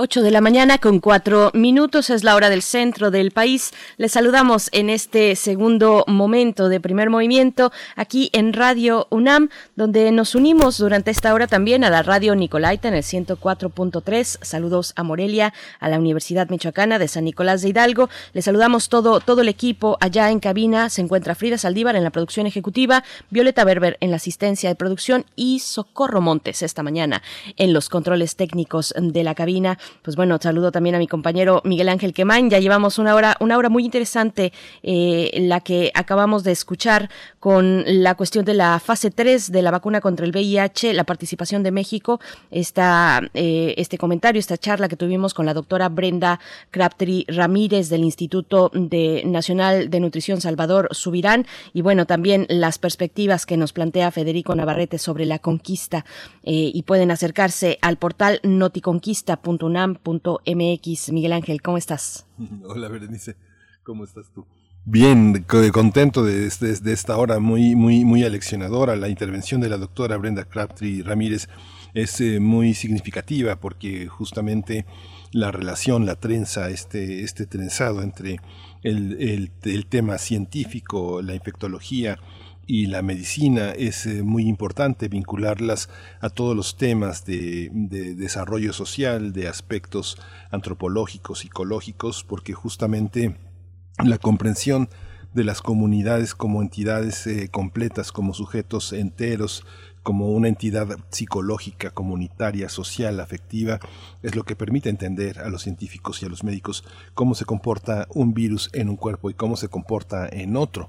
Entonces es, eh, es fundamental escuchar a una mujer joven, una mujer dedicada a la investigación, que como ella dice, ama su trabajo y en ese compromiso pues se trazan las líneas muy importantes con un pasado doloroso, lleno de estigmatizaciones, de persecuciones, que ha sido conquistado poco a poco también gracias al avance también de los retrovirales, de una comunidad que ha abrazado a sus miembros, a sus miembros infectados, los ha integrado, no ha, no ha sido un favor, ha sido un reconocimiento como parte, como parte del amor y del compromiso social en el tema del VIH-Sida, que pues ha, sido ya, digo ya, 40 años prácticamente de investigación y de trabajo este, formidable, ¿no? Así es, 40 años. Y bueno, destacar el trabajo también de la Clínica Condesa eh, en Ciudad de México, la Clínica Condesa y el trabajo que ha desarrollado en la atención pues de muchos pacientes que ahí encuentran un espacio especializado y, especialmente también o particularmente fuera fuera de del estigma que socialmente se tiene eh, sobre las personas portadoras de VIH así es que bueno un, un reconocimiento al trabajo de la clínica Condesa en Ciudad de México Miguel Ángel. Sí ha sido muy importante. Fue también resultado también de un trabajo este de un cambio de gobierno en una ciudad que dejó de estar eh, prisada y que tuvo una alternativa a las libertades, al reconocimiento de las sexualidades, de los activismos, del respeto por una ciudadanía que costó tanto trabajo y que estuvo tantos años en, en manos de después de, de, políticos que hicieron, que hicieron de la ciudad su beneficio, eh, un, lugar privilegiado para enriquecerse. Ha sido muy interesante todo este proceso, con sus bemoles, con sus claroscuros, pero el, cambio, eh, esto que llamaban la llegada de, de, poner el corazón en el centro, con la llegada de Cuauhtémoc Cárdenas a la Ciudad de México en el 97, con esa elección que diez años después del fraude salinista, pues enriqueció mucho a la, y pone a la Ciudad de México como un ejemplo, como un ejemplo en, en no solo en México, sino en Latinoamérica, ¿no? Por supuesto. Y bien, bueno, después de este momento vamos a tener por delante eh, la charla con Lorenzo Meyer, el ambiente en función de las elecciones y un colofón sobre cabeza de vaca a cargo de Lorenzo Meyer. Después nos acompañará Ángeles Mariscal para hablar de Chiapas y la normal rural de Mactumatzá. Eh, em, Ángeles Mariscal, ustedes la conocen, es periodista independiente y colaboradora en diversos medios nacionales. Pero antes, antes vamos con el podcast Violeta y Oro que realiza la Coordinación para la Igualdad de Género la UNAM, eh, a cargo de Sandra Lorenzano, Letras Violeta, ahora para hablar eh, y dedicarlo a Rosario Castellanos hoy en su aniversario, en su natalicio. Pues bueno, vamos a escucharlo. Quisiera leerles el poema de Rosario Castellanos, entrevista de prensa. Dice así, pregunta el reportero con la sagacidad que le da la destreza de su oficio, ¿por qué y para qué escribe? Pero señor, es obvio, porque alguien, cuando yo era pequeña, dijo que la gente como yo no existe, porque su cuerpo no proyecta sombra, porque no arroja peso en la balanza, porque su nombre es de los que se olvidan, y entonces, pero no, no es tan sencillo, escribo porque yo, un día, adolescente, me incliné ante un espejo y no había nadie. ¿Se da cuenta? El vacío. Y junto a mí los otros chorreaban importancia. No, no es envidia, era algo más grave, era otra cosa. ¿Comprende usted? Las únicas pasiones lícitas a esa edad son metafísicas, no me malinterprete. Y luego, ya madura, descubrí que la palabra tiene una virtud. Si es exacta, es letal, como lo es un guante envenenado. ¿Quiere pasar a ver mi mausoleo? ¿Le gusta este cadáver? Pero si es nada más una amistad inocua. Y esta, una simpatía que no cuajó, y aquel no es más que un feto. Un feto. No me pregunte más. Su clasificación en la tarjeta dice amor felicidad, lo que sea. No importa, nunca fue viable. Un feto es un frasco de alcohol, es decir, un poema del libro del que usted hará el elogio. Violeta y Oro presenta Letras Violetas con Sandra Lorenzano. Rosario Castellanos es una mujer que está presente de manera cotidiana en nuestras vidas. como poeta, como feminista, como narradora, como profesora, como defensora de los derechos de los pueblos indígenas, como universitaria, como diplomática. Una mujer que supo convertir sus preocupaciones por la situación de los más vulnerables tanto en textos ensayísticos, narrativos y poéticos, como en acciones sociales concretas. Y esta semana, la semana de su nacimiento, queremos que se convierta en una semana de celebración de su vida y de su obra. Rosario nació el 25 de mayo de 1925 y creció en la hacienda familiar en Comitán, Chiapas. Estuvo allí hasta el momento de venir a estudiar a nuestra Universidad Nacional. Sin duda fue una gran feminista, mujer lúcida, comprometida, aguda, sentó las bases de un feminismo ético, de lucha sin victimismos, autocrítico y radical. Murió a causa de un accidente doméstico cuando era embajadora en Israel el 7 de agosto de 1974. Nos quedan sus letras, sus libros, su pensamiento generoso. Hoy, como cada día, celebramos su vida y su herencia. Violeta y Oro presentó Letras Violetas con Sandra Lorenzano. La música de este episodio es de Jesse Beeman y la escuchamos por cortesía de Pedro y el Lobo. A nombre de la Coordinación para la Igualdad de Género UNAM, gracias por escuchar. Hasta la próxima.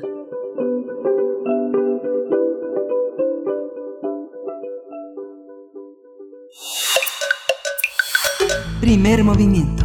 Hacemos comunidad. Nota Nacional. Doctor Lorenzo Meyer, muy buenos días. Qué gusto poder encontrarnos una vez más en este espacio de Radio UNAM. El ambiente en función de las elecciones y un colofón sobre cabeza de vaca es el tema para esta mañana. Lorenzo Meyer, buenos días, bienvenido. Berenice, muy buen día. Está ahí por ahí, anda Miguel Ángel. Sí, aquí anda, doctor Meyer, con muchísimo gusto de escuchar. Buenos días. Pues sí, el eh, tema es eh, el, el ambiente que se respira bastante denso en torno a las elecciones del 6 de junio. Bueno, eh, no es para menos.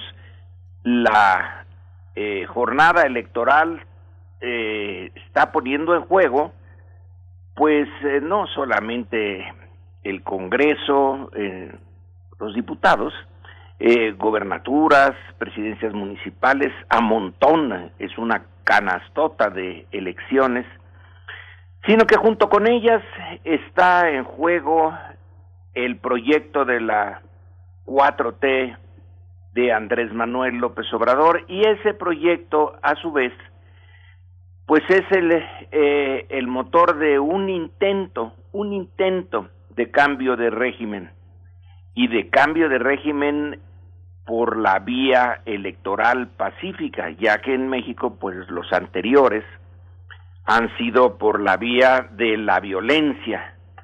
Esto es algo novedoso, el eh, irnos por la por la vía pacífica y esperemos que así sea.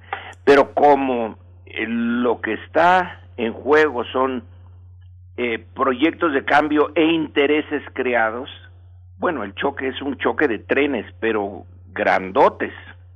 Y el eh, ambiente sí está ya realmente dividido, pues en dos, era lo natural.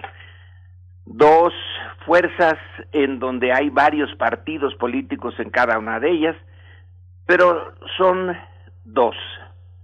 Eh, el eh, de Morena, de Andrés Manuel, con sus aliados, el PT, el Verde, y del otro lado el PRIAN. Y junto con el PRIAN, pues un eh, buen grupo de empresarios que así han estado actuando por lo menos desde 2006, eh, que es el momento en que la izquierda puede ofrecer una alternativa. En el 2000 estaban seguros de que no habría eh, más que o Fox o el PRI y que no importaba gran cosa el eh, cambio, pero ya en el 2006 sí, eh, en el 2012 también, pero ahí iban con más eh, seguridades.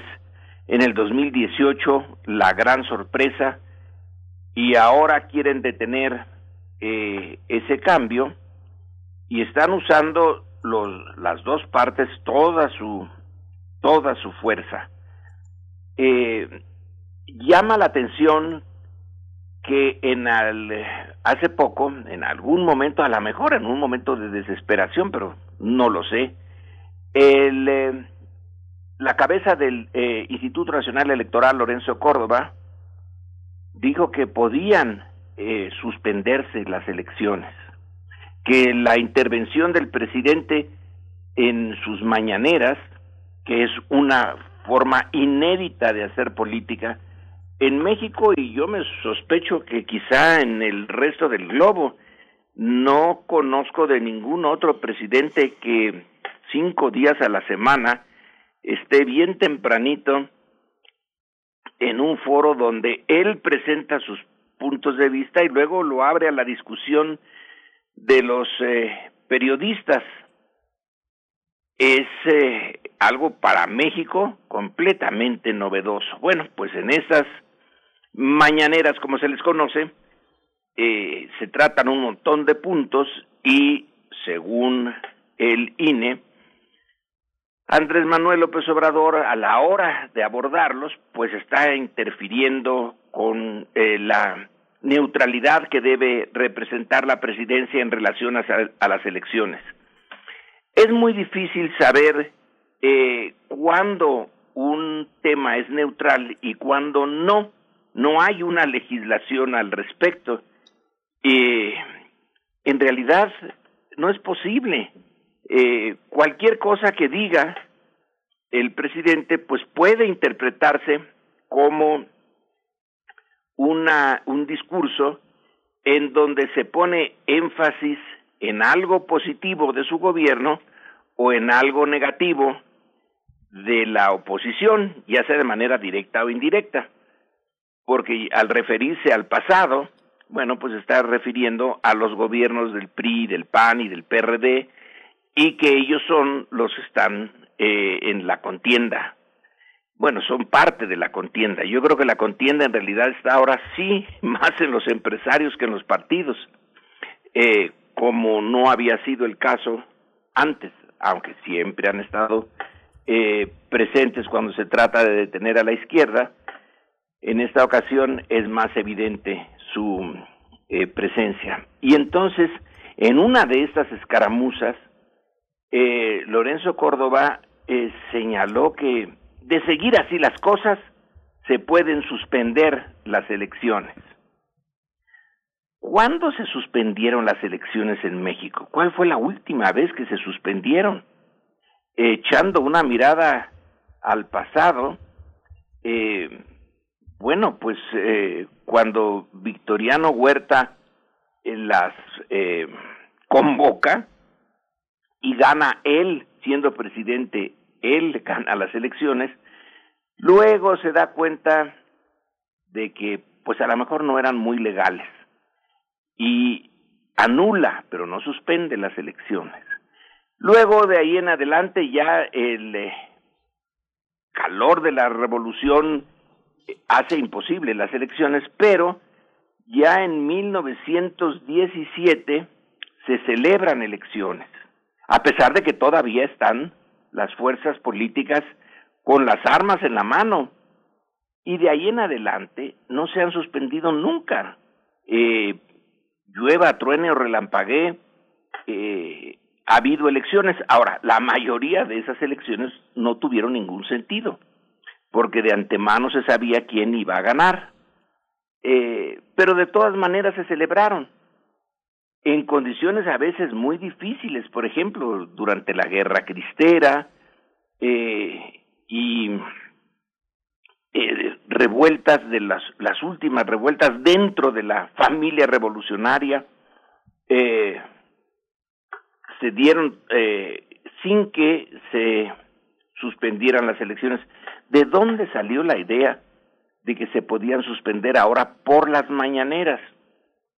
Si no se suspendieron con la guerra cristera, eh, ¿por qué eh, la afirmación? Claro que eh, Lorenzo Córdoba no tiene ni el INE la capacidad de suspenderlas, pero sí puede iniciar el proceso y luego ya el Tribunal Electoral del Poder Judicial de la Federación, uf, qué nombre tan largo, eh, podría ser la última instancia.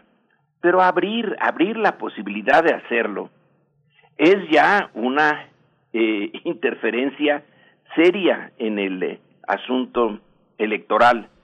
Es un indicador de dónde o hasta dónde ha llegado la tensión. Y luego la el retorno al miedo.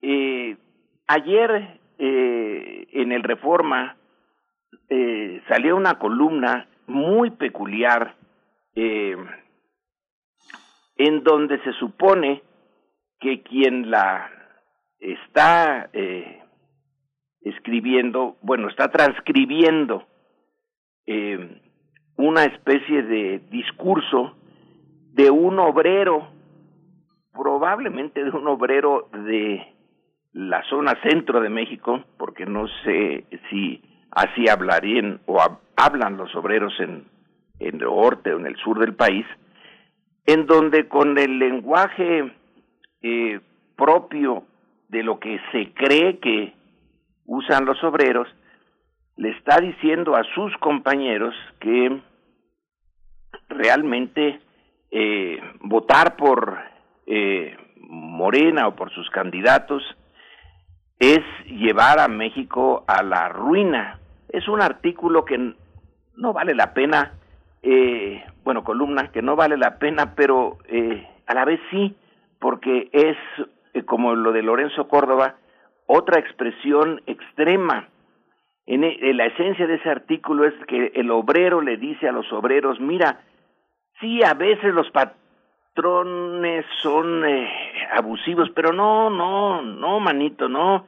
Ellos están eh, creando trabajo. En cambio, mira, mira nada más lo que hacen estos y a veces suelta palabras altisonantes, a veces simples vulgaridades. Eh, vean lo que hicieron con la cervecera Corks, la cerraron y allí va a haber miles de empleos y es, es para los jodernos a nosotros. Esa eh, cervecera se iba a hacer en una zona donde no hay agua y donde iba a afectar eh, a las comunidades aledañas. Eh, el, eh, eh, el que ya no hay medicinas para los eh, eh, que tienen cáncer. Eh, bueno, esto es un desastre. Es la misma campaña del peligro para México que se usó con cierto éxito en el eh, 2006 y que apoyaron los empresarios y, y, que se les pasó la mano porque se metieron oficialmente donde no tenían que meterse la Coparmex. Eh, y otra vez, y ahora este señor eh, de Hoyos que eh, es, es, representante de los empresarios, también sale en, en promocionales donde eh, señala que es obligación de los patrones hablar con eh, sus colaboradores. Resulta que ahora los empleados y los obreros son colaboradores, no son obreros, son colaboradores, son casi iguales a, al empresario, casi, un poquito menos. Pero eh, el empresario tiene que eh, eh, hablarles, escribirles que es tiempo de votar y no les dice por quién votar, pero es evidente, hay que empujarlos al 6 de junio y que voten eh, conociendo bien los eh, lo que está en juego. Así pues, estamos eh, metidos en unas elecciones pues sí, son, son muy importantes, eso no hay duda. y los actores están yendo con todo a la elección. El presidente no ha dejado las mañaneras y hoy mismo está, eh, ahora que tomé la llamada, estaba hablando con eh, otros estados en donde se están poniendo las vacunas a los profesores, pues es evidente que eh, están gastando las municiones hasta el último momento. La, eh, la idea central es, ¿se detiene o no se detiene eh, la, la 4T? Y las encuestas, eh, pues nos dicen que eh, la oposición es más fuerte de lo que el gobierno suponía hace meses. Se está enfrentando a regiones en donde la alianza de los tres partidos más la muy, muy, muy importante del sector empresarial. Yo diría que la del sector empresarial puede ser más importante que la de los tres partidos, sobre todo si uno piensa en el PRD, pues ese ya no tiene mayor remedio. Eh, pero eh, van a ser elecciones históricas de aquí, no en el 2024, ahora en el 2021, se juega la suerte de eh, esto, esta posibilidad que se le abrió a México por primera vez de que la izquierda llegara al poder por la vía electoral. Se puede decir que ya en el cardenismo hubo un eh, episodio similar, pero Cárdenas en realidad no llegó al poder por la vía electoral, llegó por la vía del presidente, expresidente Calles y jefe máximo de la Revolución Mexicana, y los votos fueron lo de menos. Y también ya al final del cardenismo en 1940, los votos, no fue Ávila Camacho el que ganó, fue Cárdenas el que lo eh, puso allí para neutralizar al general Almazán.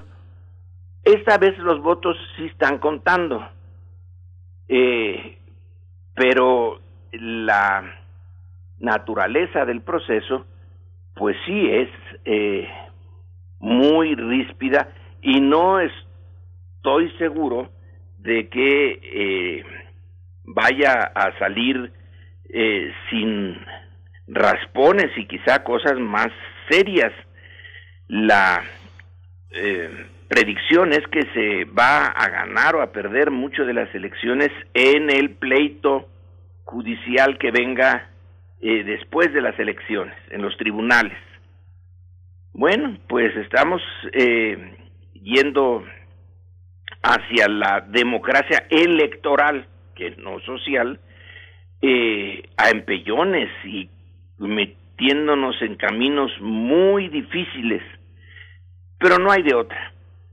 Y finalmente, el, desafuero del el gobernador de Tamaulipas, pues es parte también del de eh, ambiente electoral. Querer eh, desaforarlo y quererle eh, ya llevarle ante la justicia cuando aún es gobernador de Tamaulipas, pues ha puesto un choque entre dos soberanías. La soberanía que está encarnada en el Congreso, en este caso en la Cámara de Diputados, que eh, vota por desaforar a cabeza de vaca en básicamente, aunque en el fondo no es nada más eso, eso lo, sabe todo el mundo, por un em, eh, problema fiscal de 6 millones de pesos. Pero lo que está detrás y que ya se ha dejado saber, incluso desde Estados Unidos, es lavado de dinero y enriquecimiento ilícito, etcétera, etcétera. Con cabeza de vaca ya serían casi cuatro gobernadores de Tamaulipas al hilo que tienen eh, cargos eh, bien serios y graves eh, en ese en ese estado nadie se sorprende de que cabeza de vaca esté en la mira de la justicia pero eh, no se le puede realmente ahorita aprender y cumplir con la orden eh, de un juez de arrestarlo, porque eso causaría más problemas de los que resolvería. Eh, ya eh, se dice que hoy apareció, bueno, ayer apareció en público cabeza de vaca, pero yo creo que esto se va a tener que mantener así, este, en, eh, en potencia su arresto hasta después de las elecciones y, o quizás hasta después de que eh, termine el eh, periodo para el cual fue electo gobernador en Tamaulipas, porque intentarlo ahorita es echarle más leña al fuego que ya está eh, la caldera muy, muy caliente, pero no deja de ser interesante que eh, no, no se ve muy seguido este choque de soberanías. El Congreso de Tamaulipas dice, no está desaforado, no lo acepto, y el Congreso de la Ciudad de México dice, sí, eh, ya no tiene fuero. Y la Suprema Corte hace como que le habla a la Virgen y no decide nada. Eh, bueno, es eh, un, eh, un lío que solo se explica por el, eh, el ambiente electoral. Y en ese ambiente tenemos que navegar todos nosotros, claro, con menores emociones y con menores riesgos, porque nada más tenemos que ir a votar.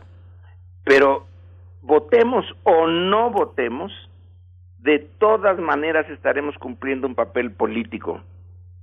No hay nadie que se salve eh, de esto y más vale tener plena conciencia de lo que está en juego eh, que escudarnos en que no, ese domingo, no, yo no voy. Eh, hay que ir a, a la votación y descubrir qué es lo que, eh, cuál es el sentimiento de la nación mexicana en este momento, quién la representa mejor, o Andrés Manuel y su 4T, o el PRIAN y los empresarios, eh, el intento de a trompicones de seguir adelante en el cambio, o el intento de frenarlo de los eh, partidos y sobre todo, insisto, de los poderes fácticos. Y ahí en esas estamos.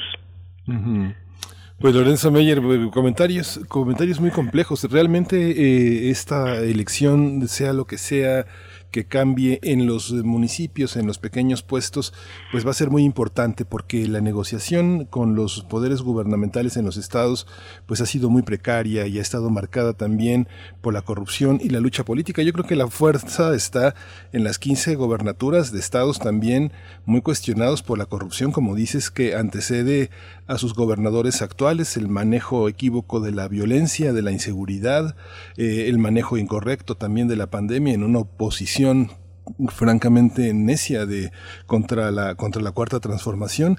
Y uno ve la guerra sucia como está en todos los frentes no digamos que hay una parte que, este, que obliga al presidente a tomar esta decisión de enfrentar a unos medios que eh, lo que han mostrado en la historia reciente es un enorme conflicto de interés, ¿no? Yo creo que no, yo creo que no hay una lucha contra las libertades de expresión. Yo creo que están como nunca, ¿no? Uno ve mesas eh, de intelectuales, eh, este, moderadas por el joven Loret de Mola, ya no tan joven, este, donde a María Amparo Casar, Héctor Aguilar Camín, Jesús Silva Herzog y Mauricio Merino dialogan sobre los grandes fracasos y pues yo no creo que estas, estas visiones este, abonen al esclarecimiento, sino que realmente son parte de la, de la guerra sucia, del conflicto de interés. Yo creo que es complejo. Y como dices, tal vez eh, sin hacer esas comparaciones burdas, pero ha habido momentos en que Mandela se dirigió permanentemente a, la,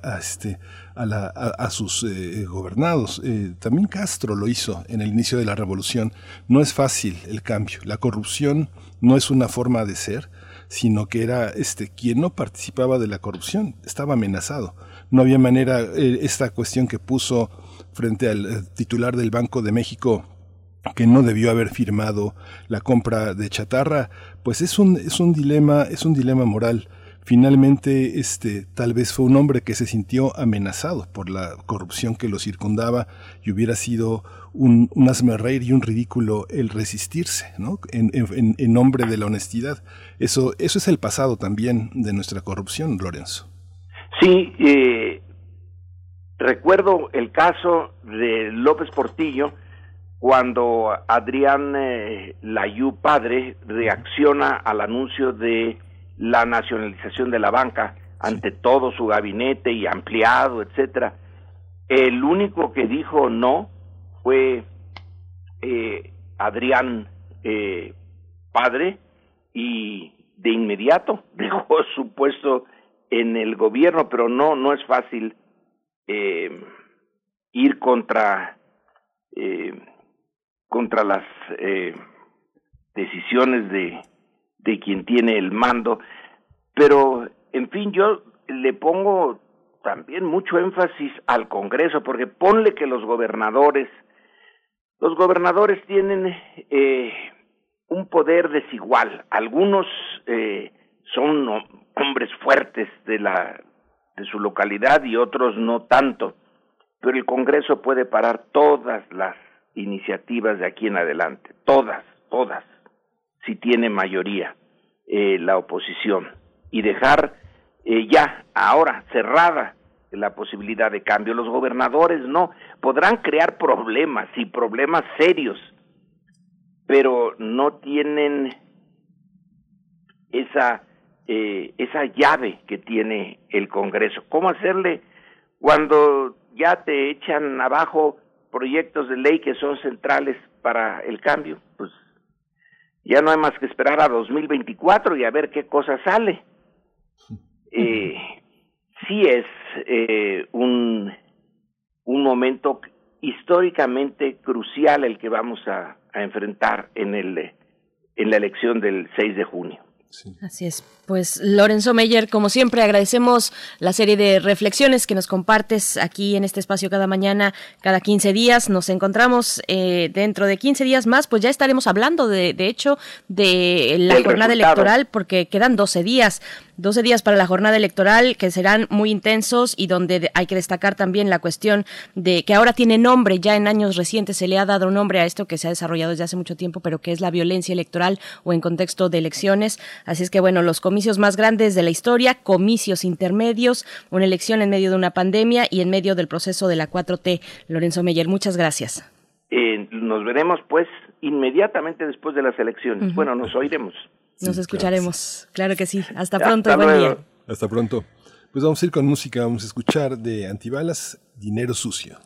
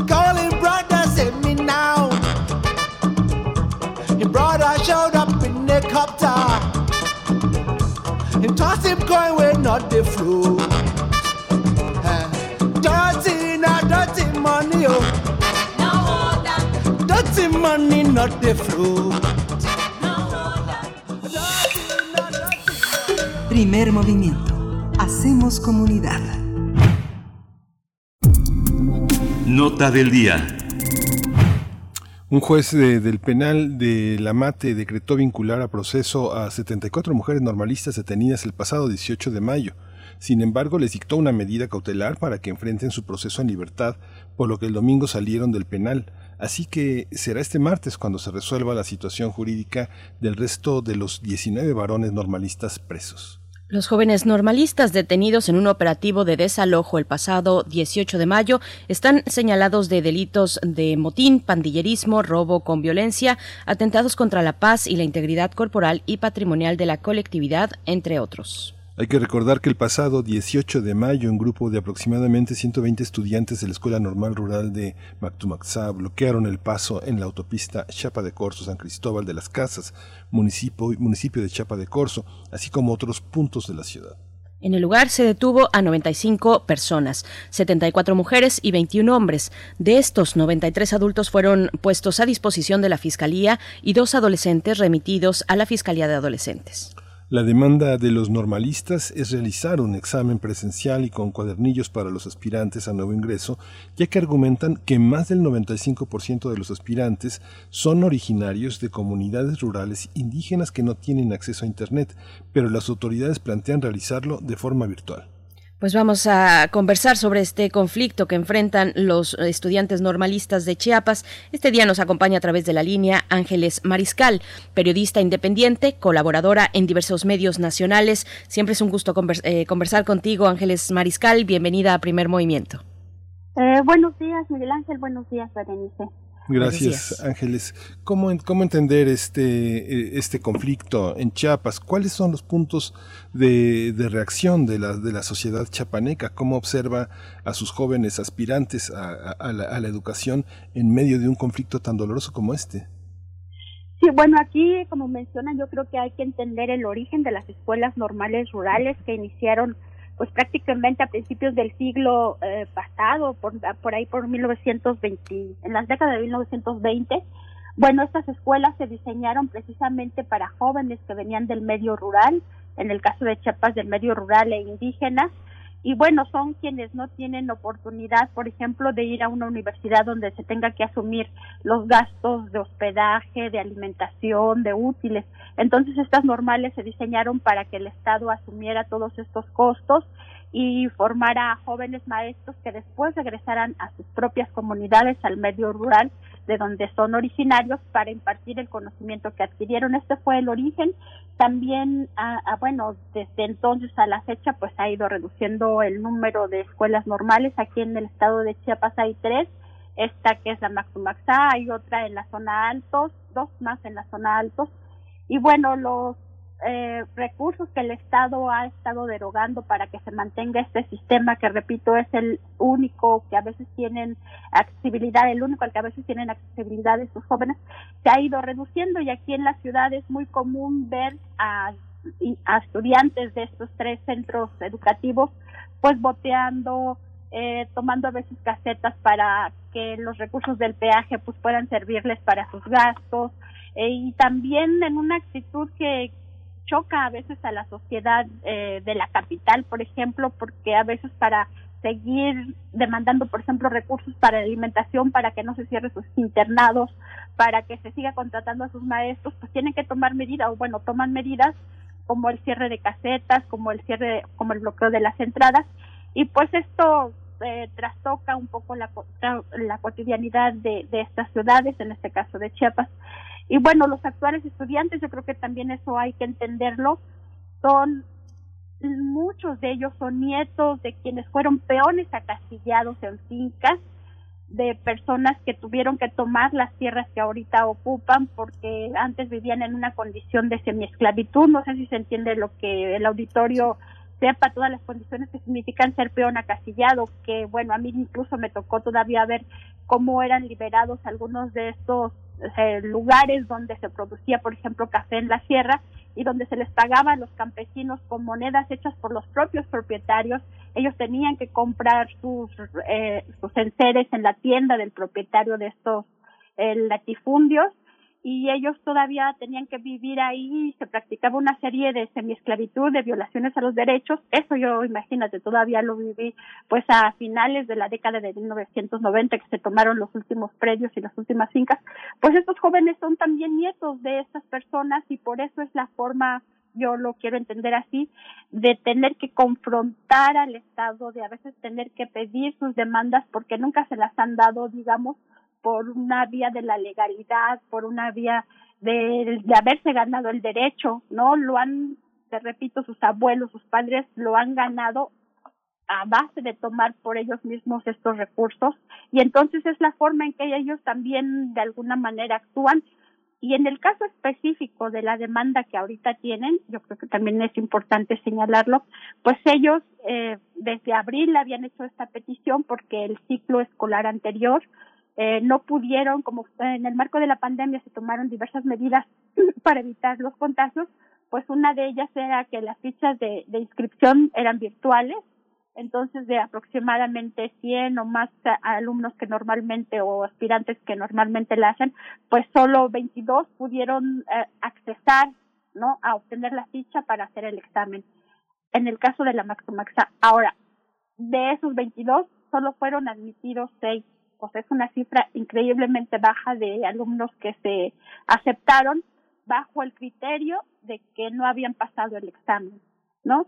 Y esto porque, como mencionaron ustedes, en esas zonas rurales e indígenas de donde ellos provienen, pues no hay internet. Aquí en Chiapas solo el 18% de la población hasta antes de la pandemia pues tenía internet, ahorita ha subido pero muy poco tampoco tienen computadoras y entonces por lo mismo no tienen o no han desarrollado las habilidades digitales necesarias para llevar a cabo un proceso de solicitud de ficha y mucho menos para llevar a cabo un proceso de examen en línea o en computadora, ¿no?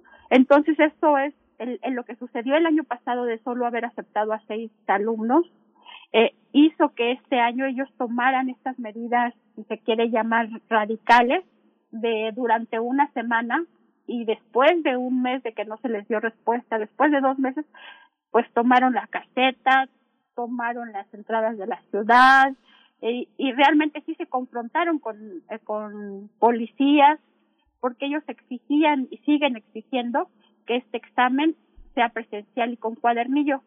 Hasta ahorita, solo en una entrevista en un medio de comunicación nacional, la secretaria de Educación, Rosaire Ochoa, dijo que bueno, que se les iba a hacer el examen presencial, pero no en cuadernillo, sino en computadora, ¿no? Entonces, se sigue sin dar respuesta puntual y de acuerdo a las características que les estoy mencionando a, la demanda de los estudiantes, porque otra cosa que también nos faltó enfatizar es que como la mayoría de ellos vienen de zonas indígenas, también su eh, manejo del español de pronto sí les cuesta, entonces les, les califican eh, habilidades como comprensión lectora, como manejo del lenguaje, lo cual se les dificulta mucho.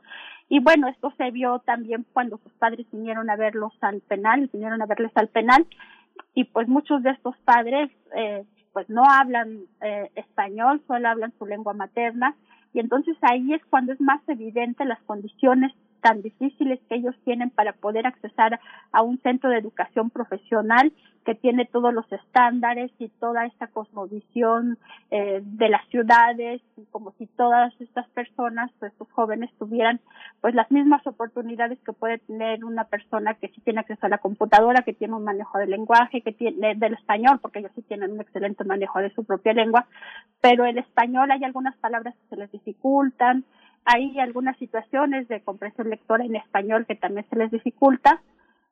Pues finalmente eh, no está diseñado este examen y este sistema actualmente, de este sistema para, eh, para inscribirse, para acceder a un examen y para la convocatoria, no está siendo diseñado de acuerdo a las condiciones de ellos y a las condiciones en cómo fueron creadas las escuelas normales rurales.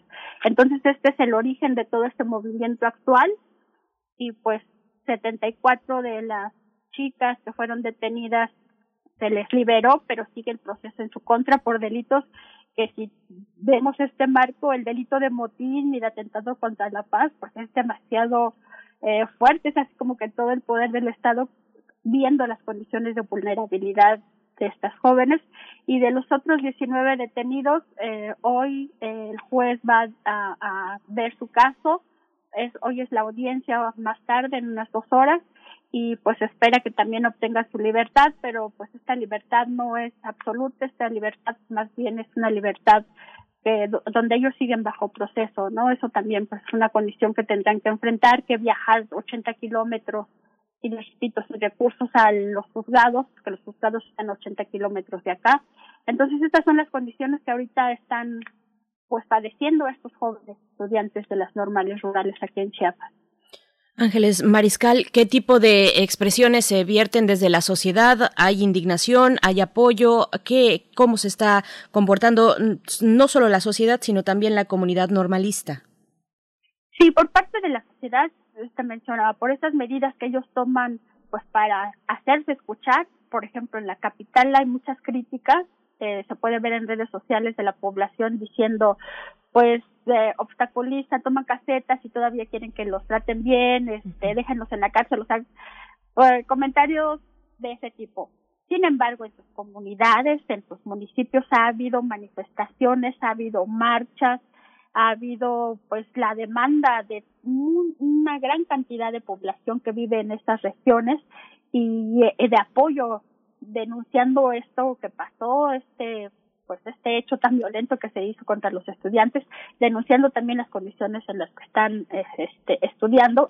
Entonces la situación, la, la sociedad en este caso, pues la de las ciudades, eh, les cuesta eh, entender por qué lo hacen, ¿no? Y la de las zonas rurales indígenas, pues están completamente en apoyo a sus estudiantes. Entonces la sociedad pues está polarizada en, en este momento pero pues las organizaciones sociales y campesinas les han manifestado su apoyo, los maestros de la, de la gente les han manifestado su apoyo, han hecho marchas, hoy también hay una manifestación afuera del penal, precisamente para pedir que su libertad sea absoluta y que se dé la respuesta del examen eh, presencial y con cuadernillo, ¿no? que es lo que ahorita están demandando. Es que justamente, Ángeles, esta, esta parte que describes de este, eh, esta desaprobación de muchas eh, de las de las principales ciudades, bueno, este, está este Tuxtla como el principal centro de eh, urbano en Chiapas. Hay una, uno, uno viaja a Comitán, viaja este a Huixtla, a, a Cintalapa, a Chapa de Corzo, a Cacahuatán, y uno ve que los indígenas se bajan la banqueta todavía para que la gente de razón pase. O sea, digamos, lo que pasó en 94 y, lo, y los señalamientos que hizo el ejército zapatista, parece que hay un avance en la organización comunitaria indígena, pero lo que, lo que la gente, que la, que la llaman gente de razón, sigue siendo, sigue exigiendo su, este, su derecho a, a pasearse por las ciudades como si fueran solamente suyas, ¿no? Sí, sigue habiendo mucha discriminación hacia el sector rural e indígena, eh, pues desconociendo su propia identidad indígena, porque aquí todos somos mestizos, ¿no? O sea, entonces, eh, no sé, se sigue, sigue siendo una sociedad clasista, ¿no? Aunque, pues en los hechos, eh, los recursos que tienen económicos pueden ser incluso menores a lo que tienen estos jóvenes en, su en sus comunidades, donde pues muchos tienen tierras, tierras riquísimas, donde tienen una naturaleza que les hace tener salud, donde tienen un sentido comunitario muy fuerte, un sentido de comunidad muy fuerte, y muchos de los que pues en la zona central le llaman coslejal, que es esta parte de tener una paz espiritual y una armonía con la naturaleza, con su propia comunidad, un compromiso, son valores y son riquezas que a veces no se entienden desde eh, las ciudades, ¿no? Y eso hace que pues se rechace que haya una como que dos mundos, o sea, realmente en Chiapas a veces vivimos en dos mundos muy distintos que pues pareciera de pronto irreconciliables y que parece imposible, como mencionas, que existan ahora, ¿no? Y que si bien pues en el 94 fueron muy evidentes y fue muy evidente la situación de injusticia, porque te repito, o sea, a, mí me tocó cubrir esta parte donde los peones acasillados en situación de semiesclavitud tomaron la finca y tomaron las fincas y pues yo conservo todavía una de las monedas con las que les pagaban, que es un pedazo de, de metal, ¿no? Y era lo único, era la única moneda que ahí valía y se practicaba pues una violación terrible a sus derechos, entre ellos lo que le llaman el derecho de pernada, que es la violación a las mujeres permitida, o sea, una situación realmente terrible. Y pues quienes padecieron esto son los abuelos y seguramente sus padres de niños, ¿no? Entonces estas son las condiciones que hacen que estos jóvenes tengan este sentido pues tan rebelde, tan de clase, tan arraigado, tan, tan reivindicador o tan querer ser reivindicador de sus derechos, ¿no? Y eso los hace confrontarse, ¿no? Los hace confrontarse de una manera muy fuerte porque nunca han tenido un derecho ganado de una manera, eh, pues de alguna manera pacífica, ¿no? Siempre la lucha por sobrevivir, la lucha por hacerse escuchar, la lucha por tener un examen de admisión, la lucha porque se les dé el recurso para la comida, para el internado, para la asistencia, la lucha para que se siga contratando a sus maestros. O sea, no son jóvenes que llegan y estudian nada más, son jóvenes que llegan y tienen que seguir luchando para poder estudiar y después estudiar. Sí, jóvenes que saben devolver, que es lo que es lo importante en sociedades como la que vivimos. Ángeles Mariscal, muchas gracias por esta mañana, por tu conocimiento compartido sobre este extraordinario estado que es Chiapas, nuestro Chiapas. Pues buenos días, gracias por la invitación y buenos días al auditorio.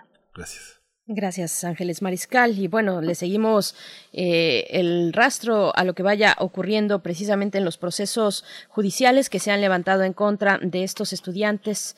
Eh, y, y, bueno, pues un, un panorama muy complejo que no tiene solamente que ver con esta decisión de las autoridades, lo que se planteó en su momento, sino que va mucho más allá, como lo dice Ángeles Mariscal, con estos ejemplos de los peones acasillados. En fin, vamos, vamos ya al corte de la hora. Son las 8 de la mañana con 59 minutos. Nos despedimos en este momento de la radio Nicolaita. Mañana nos encontramos a las 8 de la mañana. Gracias por su escucha. Nos quedamos aquí en www.radio.unam.mx y en el 96.1 de la frecuencia modulada. Vamos al corte. Encuentra la música de primer movimiento día a día en el Spotify de Radio UNAM y agréganos a tus favoritos.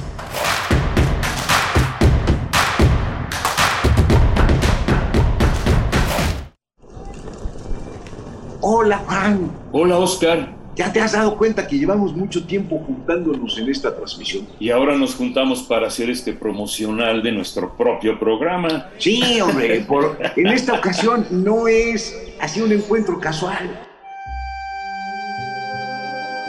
Las Esquinas del Azar, todos los martes a las 10 a.m. y retransmisión los sábados a las 4 p.m. por el 96.1 de FM.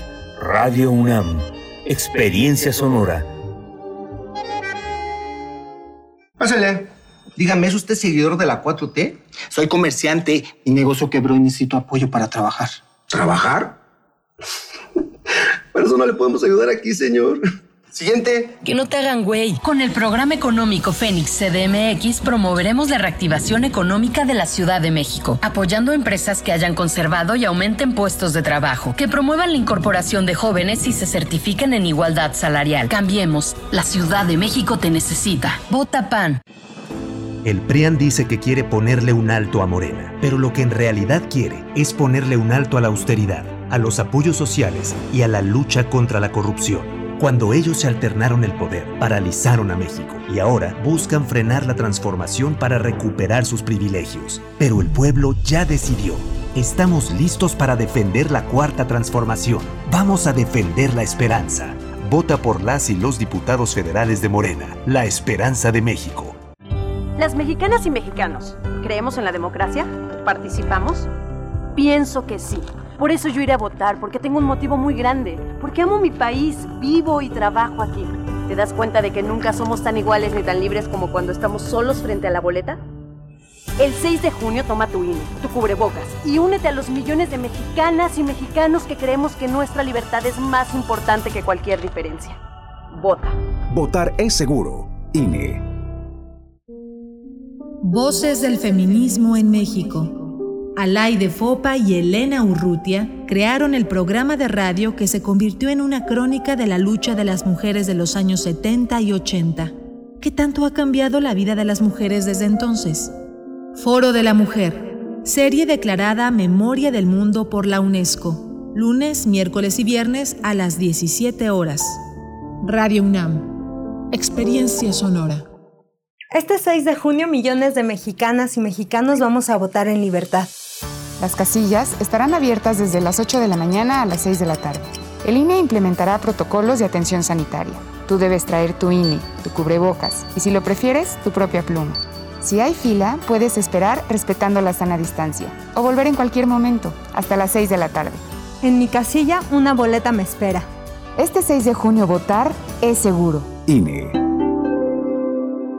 Habla Marco Cortés, presidente nacional del PAN. Con el PAN en la Cámara de Diputados, impulsaremos que vuelva el seguro popular, las estancias infantiles, el programa de Prospera y el apoyo al campo. No permitiremos que te quiten ningún programa social que hoy recibas. El compromiso de las y los diputados federales de Acción Nacional es exigir que los programas sociales lleguen puntuales y sean parejos para todos los que realmente lo necesitan. Juntos pongámosle un alto a la destrucción, a los abusos y atropellos de Morena. Cuenta con nosotros. Vota por los candidatos a diputados federales del PAN. Habla Mario Delgado. Por primera vez en muchos años tenemos un presidente honesto, gracias a que tú te decidiste a votar por un cambio verdadero. No somos más de lo mismo. Se acabó la robadera de los corruptos de siempre. Ahora los recursos se destinan a las pensiones de los adultos mayores, a las becas de niños, niñas, jóvenes y a garantizar la salud. Te necesitamos para seguir haciendo historia. Este 6 de junio, que nadie se quede en casa. Salgamos a votar con alegría porque la transformación va. Estamos al 100, con ya sabes quién. Vota por las y los diputados federales de Morena. Encuentra la música de primer movimiento día a día en el Spotify de Radio UNAM y agréganos a tus favoritos.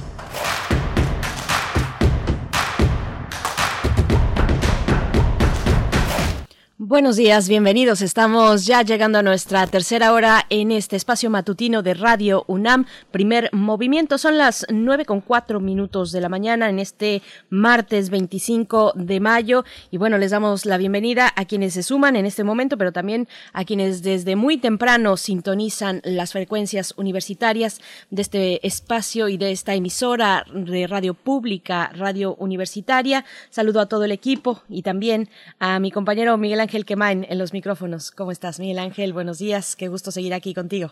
Hola Berenice, buenos días, buenos días a, a todos nuestros eh, radioescuchas, a todas las personas que hacen comunidad en esta gran universidad, en este gran espacio universitario. Bueno, ahí eh, tuvimos también una, un, un encuentro interesante con la periodista Ángeles Mariscal sobre toda la situación que se vive en Chiapas. Chiapas continúa bajo todavía esta, esta, esta idea muy, muy radical de esta división en clases que margina, que margina a mucha, a mucha gente que trata de, de superarse para, para devolver. Este tema de la, de la, eh, de la comunicación vía virtual, pues no está totalmente extendida, es algo que las autoridades educativas tienen que eh, entender con todo y lo incómoda lo incómodo que les resultan todavía las escuelas normales para, para, para, muchos sistemas educativos, sobre todo en el Pacífico, ha sido un tema muy, muy, muy complejo con el que tienen que convivir. Es algo este, que está, que, este, que, que, es un desafío, Berenice. Por supuesto. Y bueno, eh, antes de ir con lo siguiente, que es la poesía necesaria, que tiene un espacio estelar eh, aquí en primer movimiento, también nuestra mesa del día. Antes de ello, bueno, eh, saludar a quienes nos están escribiendo en redes sociales. Está por aquí Alfonso de Alba Arcos, Flechador del Sol, también deseándonos a todos un estupendo día. está Selene, Selene Velázquez está por acá también, que nos escucha desde el norte del país. Si no estoy equivocada, desde mm, no sé si es Monterrey, pero sí está en Nuevo León, según recuerdo.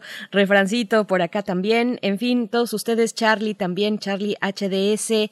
Eh, R. Guillermo, a todos ustedes, gracias por sus comentarios. Abel Arevalo también se hace presente, saludándonos a todos. Bueno, pues es un gusto compartir con ustedes este espacio. Vamos a tener en la mesa del día, vamos a estar conversando sobre un estudio, un estudio sobre los pueblos y comunidades indígenas en Michoacán.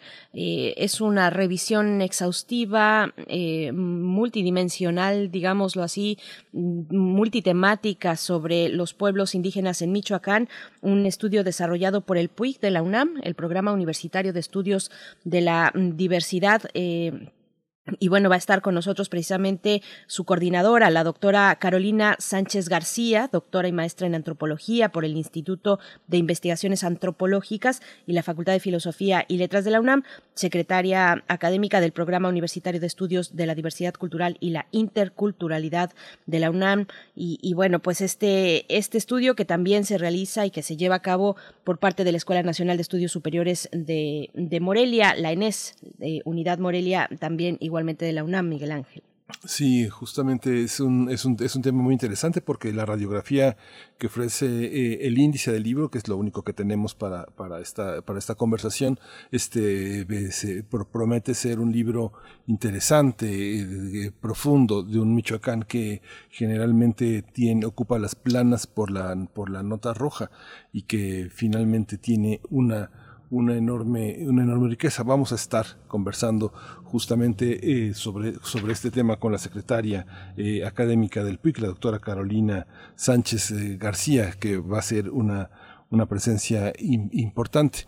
Y bueno, antes de ir a la poesía, quería comentar que bueno, me, emociona muchísimo que ya en septiembre, tal vez con más garantías frente a la pandemia, van vamos a tener dos museos en la, en la ciudad, el Museo de Xochimilco eh, y el más grande de ellos en, Iztapalapa, dos museos infantiles y juveniles, el Jan Quick, y eh, que se prevé, bueno, se prevé la inauguración en septiembre. Hay que recordar que hace casi tres años, en el marco también del de, se había anunciado la construcción de un Museo del Niño en Iztapalapa en, colaboración con el Museo eh, Privado El Papalote, que bueno, con la pandemia tuvo que pasar la charola porque pues, los empresarios que lo sustentan pues no son suficientes para aportar para un museo infantil que está fundamentalmente destinado al negocio. Pero aquí, bueno, se va, va a ser un museo, va a ser un museo gratuito, eh, va a tener al lado una preparatoria. Se desechó la idea de tener una plaza, una plaza comercial donde hicieran escala los, este, los habitantes de esa zona de la ciudad para comprarles a los, a los inversores en ese, en ese, en ese lugar. Va a ser, es un proyecto muy interesante, está en construcción. Quienes pasen por ahí, pues verán que ya está justamente esta propuesta que ganó, ganó este despacho que se llama SPRB Arquitectos y MX Arquitectura al Estudio. Así que bueno, va a ser un trabajo. Son dos pequeñas hectáreas, son 19 eh, mil metros cuadrados de construcción, que equivale pues prácticamente a cuatro hectáreas, pero bueno, va a ser un trabajo muy interesante. Ojalá y sea un espacio de, de relajación y de aprendizaje para, para, para esa zona de la ciudad tan, tan olvidada, ¿no? Por supuesto, sí, suena, suena a un, a un espacio interesante al que, al cual seguirle la pista, no soltar. Pues bueno, con este comentario nos vamos ya con la poesía necesaria. Primer movimiento. Hacemos comunidad. Es hora de poesía necesaria. Para la poesía de esta mañana, Pura López Colomé. Colomé es una poeta, crítica literaria, es también traductora, traductora mexicana. Estudió lengua y literatura hispánicas en la Facultad de Filosofía y Letras de la UNAM. Es miembro del Sistema Nacional de Creadores de Arte. En el 77 obtuvo el Premio Nacional Alfonso Reyes varios premios, eh, varios eh, galardones durante su carrera. Otro de ellos a destacar en 2007 fue el premio Javier Villaurrutia, que en ese año compartió con la escritora Elsa Cross. Y bueno, vamos a lo que voy a compartir es el poema titulado Marca de Nacimiento, poesía de Pura López Colomé, poesía mexicana. Vamos con esto. Marca de Nacimiento. Un toque del pulgar, la luz y la distancia solas un deslizamiento de las palmas, el universo intuido, insospechado, sus líneas senderos de fortuna desprovistos de futuro, y dicen y hablan por los tímpanos, un paisaje en abundancia, una, ansia de buscar, un agotamiento que de pronto se asome entre colinas y revele ese jardín de huella en huella.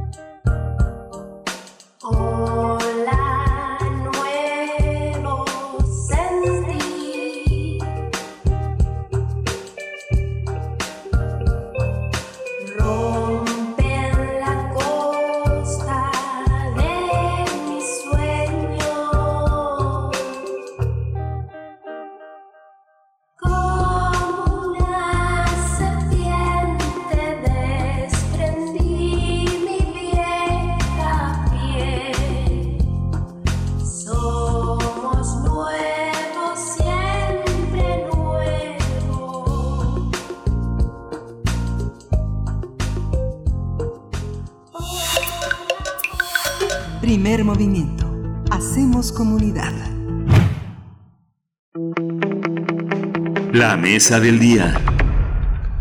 Estado del Desarrollo Económico y Social de los Pueblos Indígenas de Michoacán es una obra que han coeditado el Programa Universitario de Estudios sobre la Diversidad Cultural y la Interculturalidad del PUIC y la Escuela Nacional de Estudios Superiores, eh, la Unidad More- Morelia, la ENES Morelia.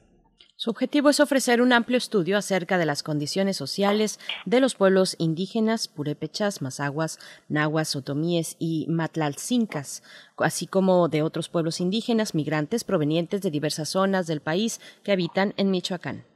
Gracias al análisis eh, multidisciplinario, esta obra aborda temas como la multiculturalidad, situación sociodemográfica, recursos naturales y desarrollo sustentable, economía y reproducción social, situación agraria, educación, salud y medicina tradicional, migración, conflictos y movimientos sociales, entre muchos otros temas. Estado del Desarrollo Económico y Social de los Pueblos Indígenas de Michoacán tiene 613 páginas, 613 páginas con 11 capítulos. Será presentada el día de mañana, miércoles 26 de mayo, a las 11 horas, a través de la transmisión virtual de la página de Facebook del Programa Universitario de Estudios de la Diversidad Cultural y la Interculturalidad, el PUIC de la UNAM. Vamos a conversar sobre los pueblos indígenas de Michoacán, su desarrollo económico y social, y está con nosotros ya en la línea la doctora Carolina Sánchez García. Ella es doctora y maestra en antropología eh, por el Instituto de Investigaciones Antropológicas y la Facultad de Filosofía y Letras de la UNAM. Es secretaria académica del Programa Universitario de Estudios de la Diversidad Cultural y la Interculturalidad de la UNAM. Bienvenida, Carolina. Gracias por estar aquí. Sí, muchas gracias por abrir este espacio para la difusión de esta obra eh, que realmente nos presenta, eh, precisamente como ustedes ya lo han mencionado, un estudio multidisciplinario, pero además de eso, un estudio multitemático. Eh, Gracias, doctora. Doctora Carolina Sánchez, pues bueno, precisamente preguntarle cómo se logra un esfuerzo como este, qué miradas integran este estudio que es de este nivel tan complejo, tan integral, eh, cómo, cómo podemos abordarlo, esta cuestión, quiénes están eh, integrados en este estudio.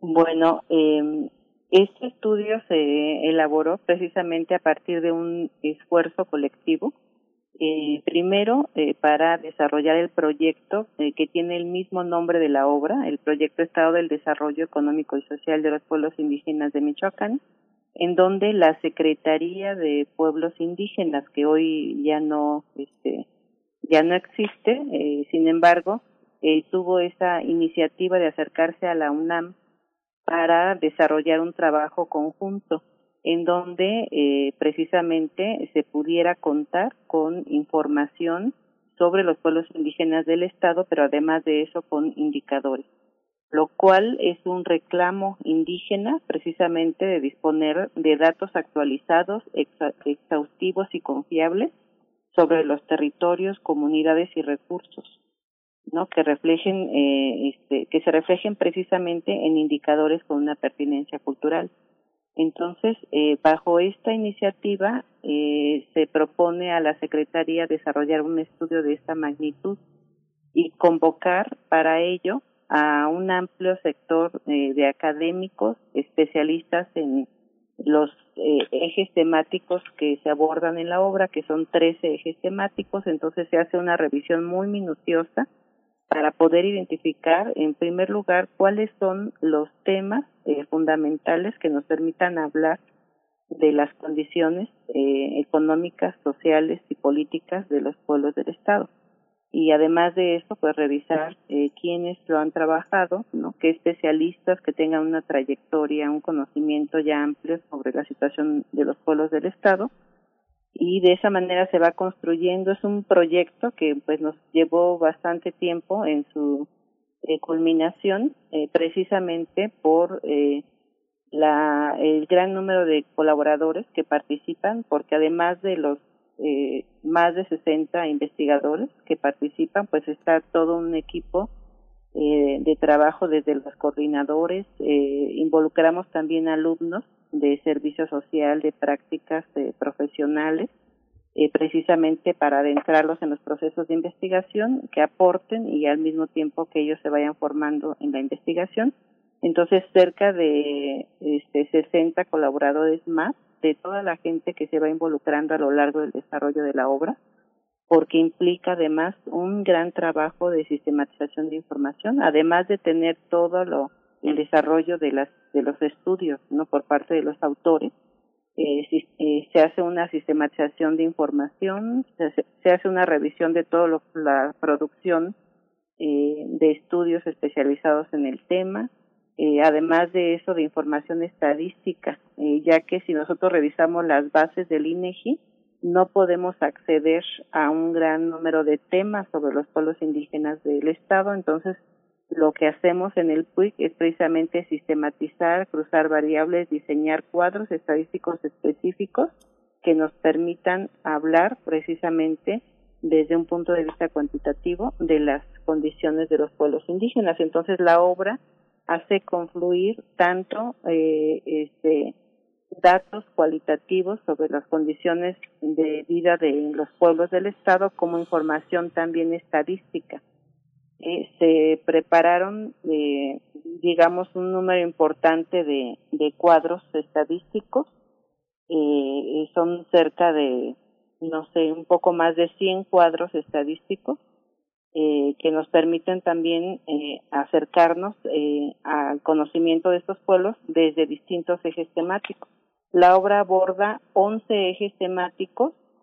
Me gustaría mencionar algunos de ellos, entre sierras, eh, costa y ciudades Michoacán multicultural, situación sociodemográfica, recursos naturales y desarrollo sostenible, economía y reproducción social, situación agraria y conflictos sociales, procesos educativos y de escolarización, salud y medicina tradicional, movimientos de población entre los purépechas, el movimiento indígena en Michoacán, avances y retos a lo largo de su historia, sistemas normativos y procuración de justicia, mujeres indígenas en Michoacán y relaciones de género.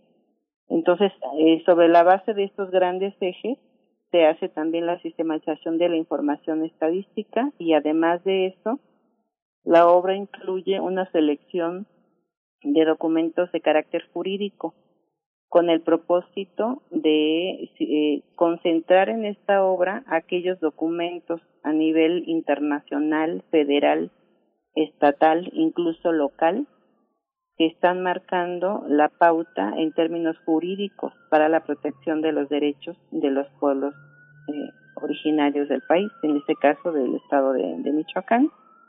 Y eh, también incluimos comunicados declaraciones de los propios pueblos, ¿no? Porque siempre en el proyecto se pensó que se tenía que construir de la mano con las comunidades. Es un proyecto que incluye, además de la obra especializada que se presenta el día de mañana, un sistema de información, ¿no? Eh, con el propósito de dar a conocer los resultados de la investigación, no solamente lo que ha aportado los estudios de los académicos, sino también eh, los bancos de datos. Eh, eh, se ha construido un índice de desarrollo social de los pueblos indígenas de Michoacán que nos permite también acercarnos a conocer los niveles de desarrollo social hasta las localidades, que es el mayor nivel de precisión para poder tener una mayor claridad sobre la situación de los pueblos indígenas, sobre todo pensando que están concentrados principalmente en localidades. Sí, es, es, es, eh, es, muy, muy exhaustivo. Y lo interesante también es que el repertorio de, de visiones eh, supera eh, en mucho las publicaciones que que están eh, eh, en, la, en la bibliografía más citada sobre los estados. Usted recordará que el Fondo de Cultura Económica editó toda una serie de, de, estados en las que estas visiones eh, estaban sobre todo en una orientación geográfica, pues eran geógrafos los que fundamentalmente elaboraban esas visiones. ¿Cómo, cómo, está, cómo todas estas contribuciones estarán en línea para que la gente interesada en Michoacán y en los grupos étnicos puedan consultarlas de manera accesible, están accesibles en, está accesible el libro en, PDF o los datos están vinculados, ligados eh, en una actualización permanente o hay que actualizar. Sí, bueno, eh, ahorita nosotros, eh, ya que está concluida la obra, nos daremos a la tarea de actualizar el sistema de información que ya tenemos a disposición del público en general porque precisamente uno de los propósitos que se plantea el Programa Universitario de Estudios de la Diversidad Cultural es que eh, los estudios eh, que se desarrollan y el papel de la investigación se oriente en beneficio de la población con la que se trabaja, en este caso los pueblos indígenas del Estado. Entonces nos interesa que puedan acceder a los resultados de la investigación eh, tanto eh, el medio académico, funcionarios, tomadores de decisiones, ¿no? Que están justamente este, viendo cuestiones de política pública, de programas de trabajo, pero principalmente las, los pueblos y comunidades del Estado, que puedan acceder a toda la información y con ese propósito es que se ha creado el sistema de información de los pueblos indígenas de Michoacán, en donde se puede acceder tanto a los resultados de la investigación como a la, estadística que se ha producido, los bancos de datos. Se cuenta también con una revisión de noticias específicamente sobre pueblos del Estado, eh, un registro de imágenes, de videos, de música y además de eso cartografía sobre los pueblos indígenas. ¿no? Se pueden hacer distintos cruces de variables. Eh, indicadores georreferenciados que nos permitan ubicar, por ejemplo, eh, en qué lugares del estado se encuentran los pueblos y cuáles son los recursos naturales que están a su alrededor. O sea, se hace un cruce de variables en donde podemos hacer una lectura georreferenciada, ¿no? Lo cual nos da mucho más precisión, sobre todo pensando en que esta información pueda ser útil para la toma de decisiones, entonces en qué lugares se, identifican, por ejemplo, los niveles más bajos de desarrollo social ¿no? Este, la situación de la educación, el acceso a servicios de salud, ¿sí? Entonces realmente, eh, pues sí es un proyecto muy, muy amplio que, que tiene diferentes fines, además de la producción de conocimiento, es la incidencia directa en beneficio de la población que es sujeta de estudio. Doctora Carolina Sánchez, bueno, y, y, entrando ya en materia de la temática de estos 11 ejes temáticos que acompañan la obra, eh, bueno, actualmente tenemos ya desde hace tiempo, pues un, un, flagelo que azota al estado de Michoacán, el, el, de la violencia, el de los conflictos y el de la delincuencia organizada, pero, pero por supuesto que Michoacán es mucho más que la violencia y que estos conflictos y por eso es muy afortunada una obra como esta. Pero, pero le pregunto cómo conviven estos elementos, estos elementos que pueden ser regionales o incluso eh, nacionales tal vez hasta bilaterales si hablamos incluso de la, de la migración, pero cómo conviven estos elementos externos con una vida local que se desarrolla en las, en las comunidades indígenas. Bueno, pues eh, lo, los pueblos eh, eh, originarios pues han implementado sus propias estrategias para enfrentar problemáticas que viven, ¿no? Eh, por un lado, eh, nos encontramos con situaciones de contradicción en términos de que los pueblos originarios están aportando a la solución de problemáticas que tienen a través de las remesas que envían. Michoacán es uno de los estados, sabemos, que tiene una larga historia en el proceso migratorio.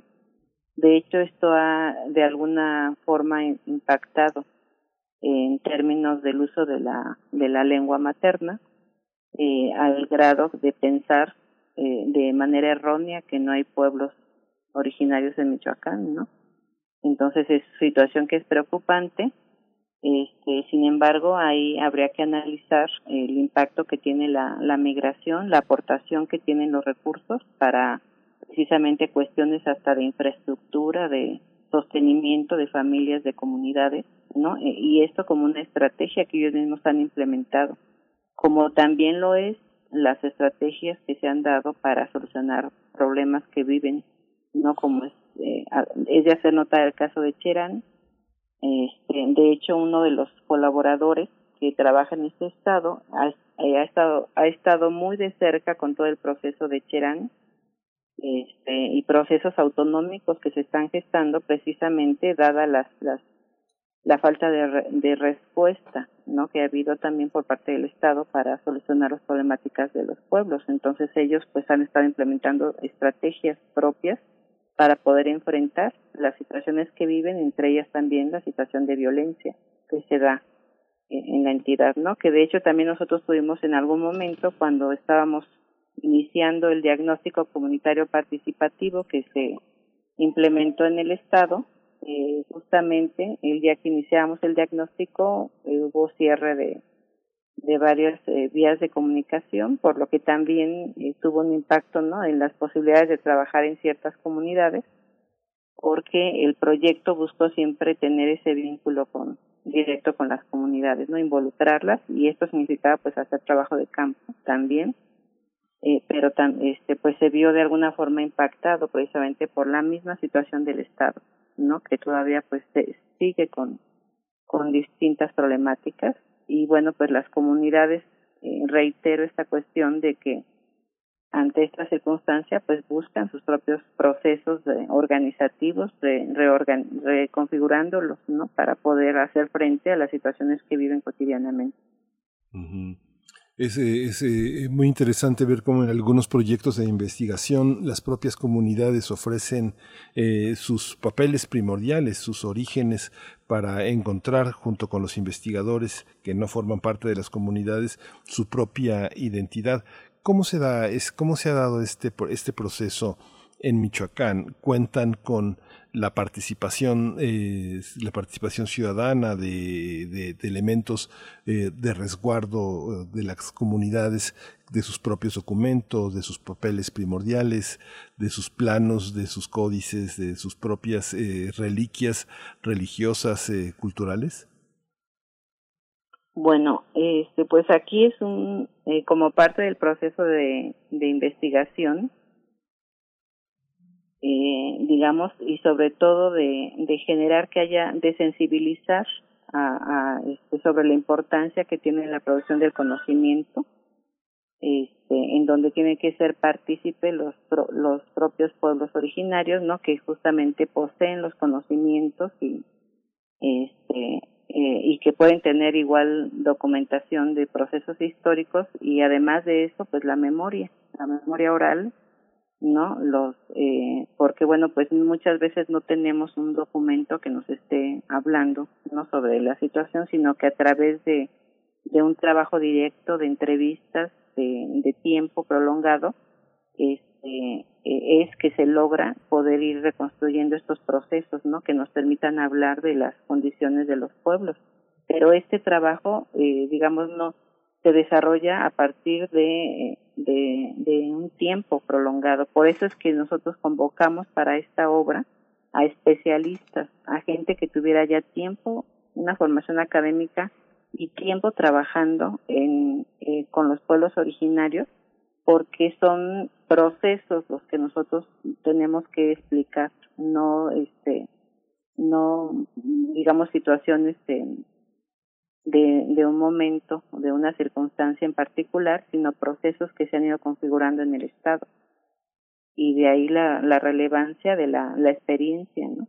el trabajo directo en las comunidades, que varios investigadores pues han este presentan los resultados de, este, de un trabajo prolongado, de un conocimiento de tiempo, de estar revisando la literatura producida sobre el tema y además tener este acercamiento eh, directo con las comunidades que permita precisamente hacer esa confrontación de información para ir actualizando el conocimiento. Entonces uh -huh. es un trabajo de, de, de larga data también.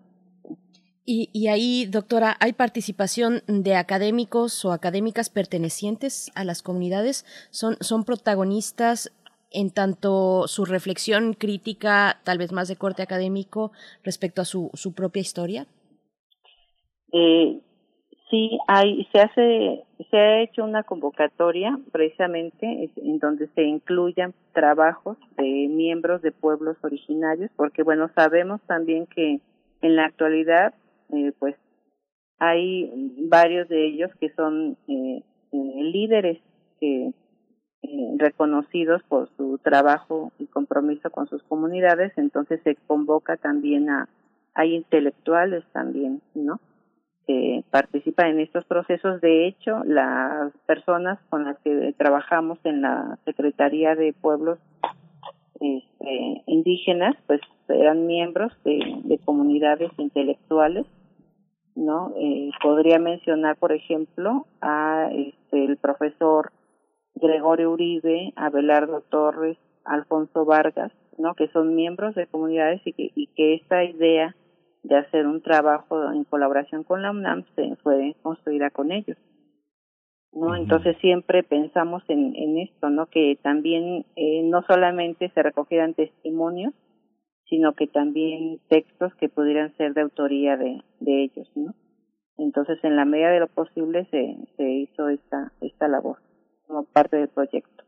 Y de ahí también la importancia de haber desarrollado un diagnóstico comunitario participativo para también recoger eh, de la voz de los pueblos de, eh, del Estado eh, la una reflexión sobre las problemáticas que ellos identifican como prioritarias y además de eso posibles soluciones a esas problemáticas y los recursos con los que se cuentan en las comunidades, ¿no?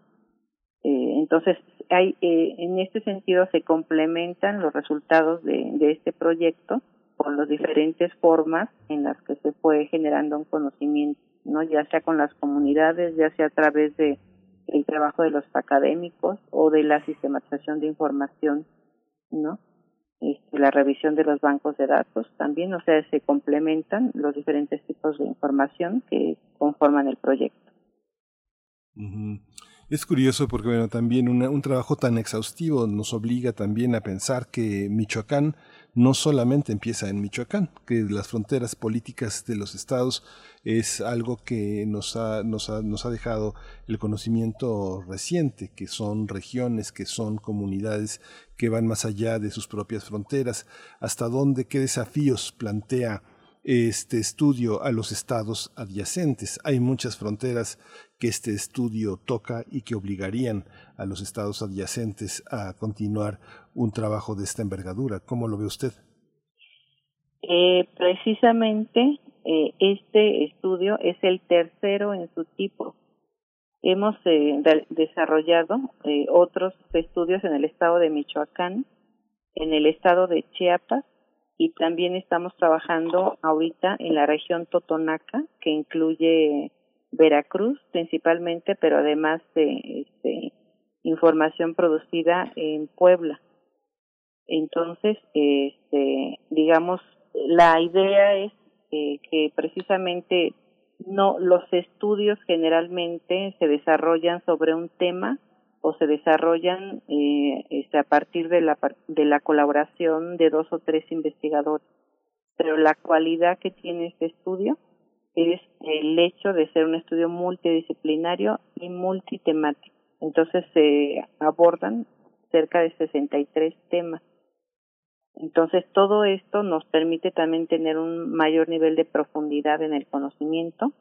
Entonces, bueno, eh, digamos, ahorita tenemos estos tres estudios, pero por supuesto que invitamos a los a otros eh, estados a poder eh, desarrollar una iniciativa como esta, ¿no? Que permita concentrar en una obra un conocimiento tan vasto como el que se presenta en esta ocasión. Y bueno, eh, el estudio también con, en relación con lo que señala de frontera, eh, nos pone también varios aspectos aquí en, la mesa de la reflexión. Eh, por un lado, también considerar eh, los procesos internos que se dan de migración de los de pueblos de otros eh, estados que llegan a, Michoacán y que le dan precisamente ese carácter este, ya de por sí multicultural y diverso eh, del Estado que también nos pone a reflexionar sobre eh, los procesos que se configuran a partir precisamente de esta gama de, pueblos que están confluyendo, en este caso a partir de procesos migratorios.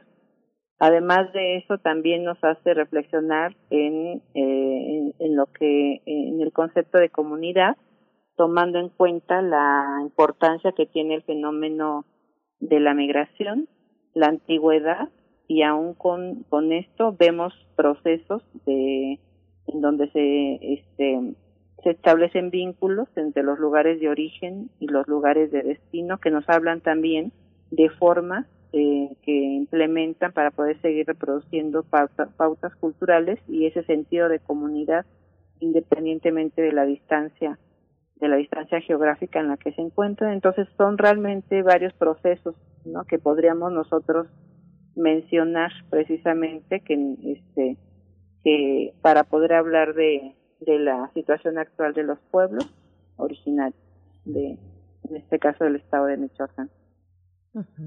Doctora Carolina Sánchez García, bueno, también preguntar, eh, es importante hablar de los jóvenes, cómo retrata este estudio a ese grupo de edad, eh, a, a, los jóvenes dentro de las comunidades, eh, que finalmente son los herederos de, de, su propia cultura, dónde están, cuáles son sus intereses, cuáles son las actividades que, que desarrollan, eh, que les vinculan con, con el interior, pero también con lo que pasa fuera de sus comunidades cómo, cómo retratar a los jóvenes en el estudio? Eh, pues podría mencionar desde diferentes eh, miradas. Por un lado, la sistematización de la estadística por grupos de edad, ¿no? Para poder tener una idea de cómo está la, la pirámide de, demográfica, ¿no? Uh -huh. De esta población. Eh, también a través del tema de la migración, porque pues sabemos también eh, la importancia que tiene la participación de los jóvenes en el proceso migratorio, ¿no? Sabemos que, eh, digamos, en el conocimiento sobre este fenómeno, pues se ha eh, observado cambios en los perfiles de los migrantes, en donde ahora pues vemos que hay una importante participación de, de jóvenes, precisamente cuando anteriormente pues eran tal vez algunos miembros de la familia y todo, pero digamos, ahora vemos procesos de migración más intensos en donde hay una participación importante de, esta población. Este, y bueno, también pues en los procesos de organización, ¿no? De reorganización comunitaria, por supuesto que hay una participación de los jóvenes. También en el marco jurídico que se seleccionó hay una revisión también de lo que establece la ley del Instituto Mexicano de la Juventud, la ley de jóvenes del Estado de Michoacán de Ocampo, sí, también, digamos, este, presenta información en este sentido, no, eh, con la idea de que bueno necesitamos tener estas distintas miradas, pero una una lección muy importante que nos ha dado en particular al programa de estudios de la diversidad cultural es la necesidad de este, no visualizar estos estos grupos como aislados, no, sino en, en un en un contexto de relaciones que se entretejen. Este, digamos, los jóvenes no están solos, los niños no están solos, las mujeres, sino que forman parte de, de núcleos, en este caso el papel de las familias, ¿no? Para poder hacer una reflexión más precisa sobre sectores de población como, como este. Claro.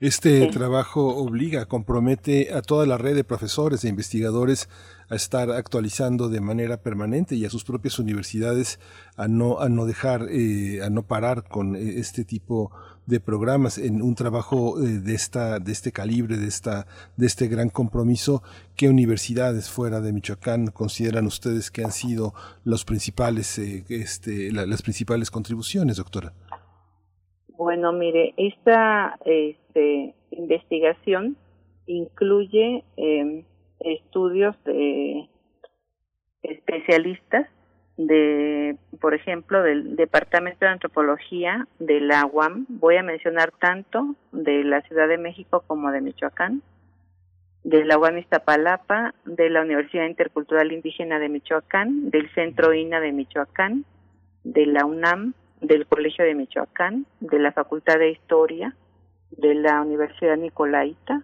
de la Facultad Latinoamericana de, Flaxo, de la sede México, la Universidad Autónoma del Estado de Hidalgo, el Centro de eh, Investigación y Desarrollo del Estado de Michoacán, el Centro Regional Universitario Centro Occidente, la Universidad de Chapingo, el Colegio de Michoacán, la Facultad de Biología también de la Universidad Nicolaita, el Centro de Investigaciones en Ecosistemas, eh, la Universidad Veracruzana, el CIESAS Peninsular, eh, el Instituto de Investigaciones Económicas y Empresariales de la Universidad también Michoacana de San Nicolás de Hidalgo, también incluso de la Universidad Complutense de Madrid, del Instituto de Investigaciones Históricas y Sociales de la Universidad Veracruzana, del Centro de Estudios de la Cultura Nicolaita, eh, de la Secretaría de Educación del Estado de Michoacán, particularmente la Dirección de Educación Indígena, la, de la Facultad de Psicología también de la Nicolaita, eh, de una universidad de California, también del Estado de California, del Departamento de Historia, bueno, y Filosofía, de la Medicina, de la Nicolaita, del CIESAS de la Ciudad de México, o sea, realmente son cerca de eh, 45 eh, centros entre universidades institutos, ¿no?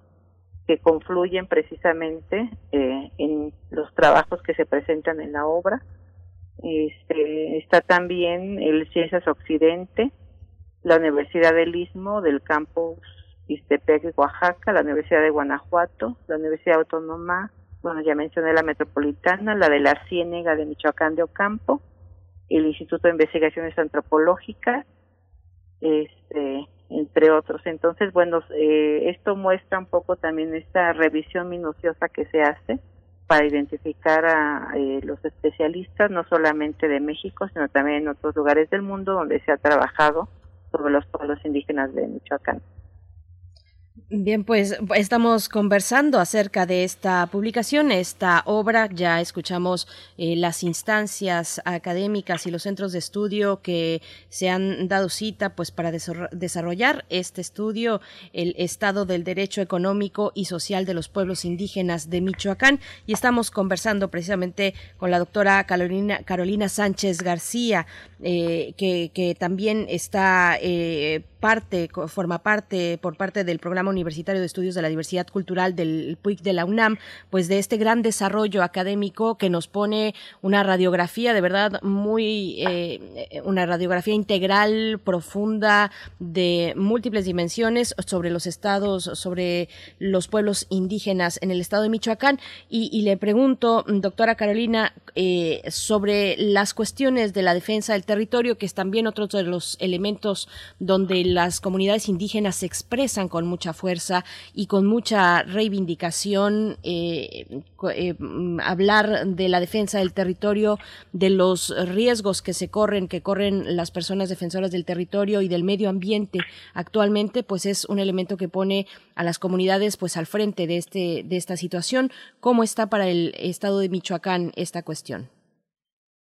Bueno, pues eh, sabemos que, actualmente tenemos, no solo en el estado de Michoacán, sino en varias eh, zonas indígenas del país, eh, un problema importante en términos de la defensa del territorio, eh, que está ligado con la presencia de empresas transnacionales, las mineras, por ejemplo, ¿no? Entonces, eh, prácticamente podríamos señalar que este es uno de los eh, problemáticas eh, que se presentan, pero de manera particular en el estado de Michoacán, pues está toda la situación ligada a la violencia y pues también a la situación del narcotráfico. ¿sí? Entonces, eh, por supuesto que el capítulo 10, Sistemas Normativos y Procuración de Justicia, eh, nos presenta en este caso una reflexión no también que incluye problemáticas ligadas a al territorio no este que eh, pues eh, fundamentalmente tenía que ser abordado en, en, la obra al ser una problemática eh, importante que afecta precisamente a las comunidades. Pues, Muchísimas gracias, doctora. Ay, perdón, estaba cerrado mi micrófono. Muchísimas gracias, doctora eh, Carolina Sánchez García, eh, secretaria académica del Programa Universitario de Estudios de la Diversidad Cultural e Interculturalidad. Será una fuente este, primordial de información, de, de, de, contribución a, esta, a este entendimiento del Estado de Michoacán y entendimiento sobre cómo se investiga, cómo se trazan redes. Le agradecemos mucho que se haya dado el tiempo para, para explicarnos tan ampliamente en qué consiste este trabajo tan valioso. Muchas gracias. Gracias también por el espacio y bueno, pues reitero la invitación a la audiencia para que nos acompañen el día de mañana a las 11 de la mañana a la presentación de esta obra. Bien, pues ahí estaremos. Gracias, gracias, doctora. Eh, hasta pronto y bueno, estaremos ahí a través de la mm, esta transmisión virtual en la página de Facebook del PUIC de la UNAM, Programa Universitario de Estudios de la Diversidad Cultural y la Interculturalidad. No se lo pierdan la presentación de este estudio, bueno, que ya hemos reseñado aquí ampliamente gracias a la doctora Carolina Sánchez García. Vamos, vamos a precisamente en el aniversario eh, de, de, la gran eh, escritora mexicana Rosario Castellanos, Miguel Ángel. Vamos a escuchar algo al respecto. Vamos a escuchar. Monólogo Vamos de con... la extranjera. la voz de Margarita Castillo. Es... Monólogo de la extranjera. Rosario Castellanos. Vine de lejos. Olvidé mi patria. Ya no entiendo el idioma que allá usan de moneda o de herramienta. Alcancé la mudez mineral de la estatua, pues la pereza y el desprecio y algo que no sé discernir me han defendido de este lenguaje, de este terciopelo pesado, recamado de joyas, con el que el pueblo donde vivo recubre sus harapos. Esta tierra, lo mismo que la otra de mi infancia, tiene aún en su rostro marcada a fuego y a injusticia y crimen, su cicatriz de esclava. Ay, de niña dormía bajo el arrullo ronco de una paloma negra, una raza vencida. Me escondía entre las sábanas porque un gran animal acechaba en la sombra, hambriento, y sin embargo, con la paciencia dura de la piedra. Junto a él, ¿qué es el mar o la desgracia, o el rayo del amor, o la alegría que nos aniquila? Quiero decir, entonces, que me fue necesario crecer pronto antes de que el terror me devorase, y partir, y poner la mano firme sobre el timón y gobernar la vida. Demasiado temprano escupí en los lugares que la plebe consagra para la reverencia, y entre la multitud yo era como el perro que ofende con su sarna y su fornicación y su ladrido inoportuno en medio del rito y la importante ceremonia. Y bien, la juventud, aunque grave, no fue mortal del todo. Convalecí, sané. Con pulso hábil aprendí a sopesar el éxito, el prestigio, el honor, la riqueza. Tuve lo que el mediocre envidia, lo que los triunfadores disputan y uno solo arrebata. Lo tuve y fue como comer espuma, como pasar la mano sobre el lomo del viento. El orgullo supremo es la suprema renunciación. No quise ser el astro difunto que absorbe luz prestada para vivificarse, sin nombre, sin recuerdos, con una desnudez espectral, giro en una breve órbita doméstica. Pero aún así fermento en la imaginación espesa de los otros. Mi presencia ha traído hasta esta soñolienta ciudad de tierra adentro un aliento salino de aventura. Mirándome, los hombres recuerdan que el destino es el gran huracán que parte ramas y abate firmes árboles y establece en su imperio, sobre la mezquindad de lo humano, la ley despiadada del cosmos. Me olfatean desde lejos las mujeres y sueñan lo que las bestias de labor si huelen la ráfaga brutal de la tormenta. Cumplo también delante del anciano un oficio pasivo, el de suscitadora de leyendas. Y cuando a media noche abro de par en par las ventanas, es para que el desvelado, el que medita a muerte y el que padece el hecho de sus remordimientos, y hasta el adolescente, bajo de cuya sien arde la almohada, interrogue en lo oscuro en mi persona. Basta, he callado más de lo que he dicho. Tocó mi mano el sol de las alturas, y en el dedo que dicen aquí del corazón, tengo un anillo de oro con un sello grabado. El anillo que sirve para identificar a los cadáveres. Qué interesante, qué fascinante. Ahí está. Sí, esta, esta, esta visión de Rosario Castellanos, como bien lo comentaba Sandra Lorenzanos, eh, Sandra Lorenzana es una presencia fundamental eh, en nuestra literatura, con todo, con todos los eh, atavismos, anticipaciones, eh, vinculaciones con, con, con, las raíces de, de, un pasado que ella sabe actualizar. Justamente hoy que hablamos de Chiapas, ese es el territorio natural de su lengua.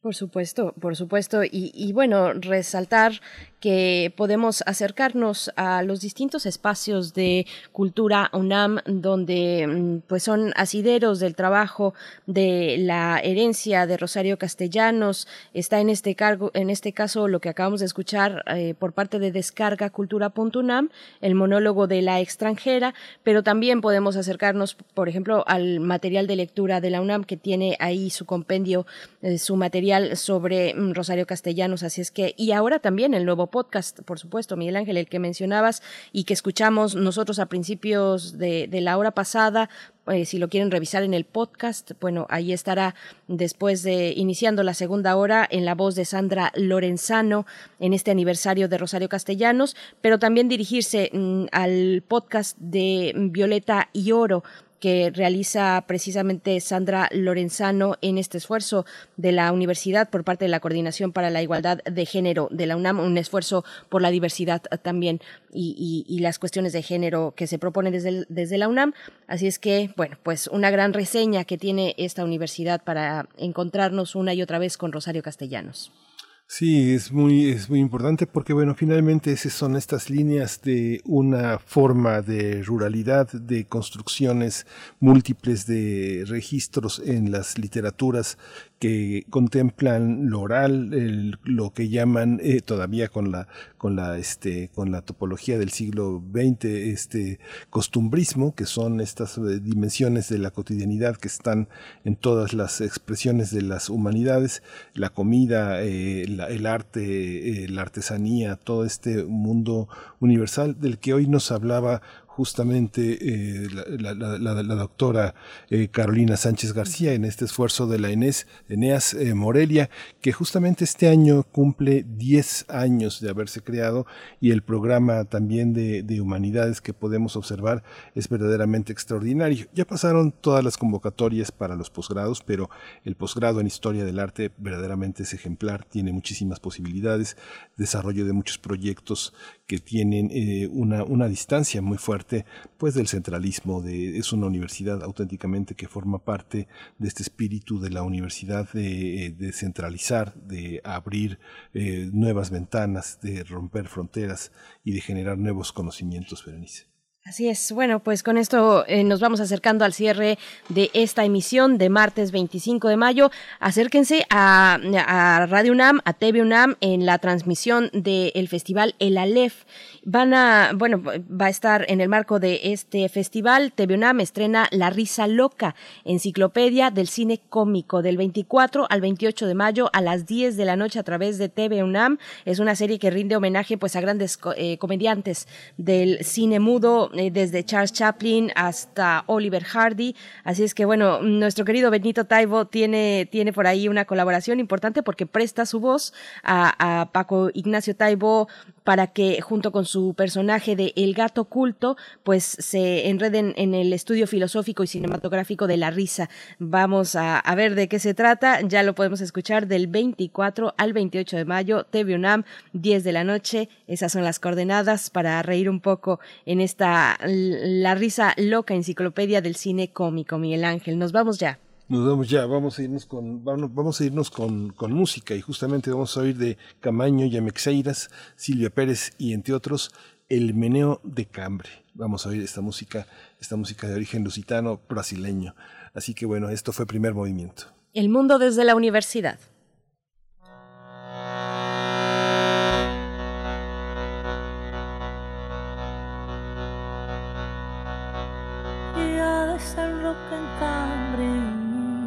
te piace tu le parole con amena trae un corazón abierto.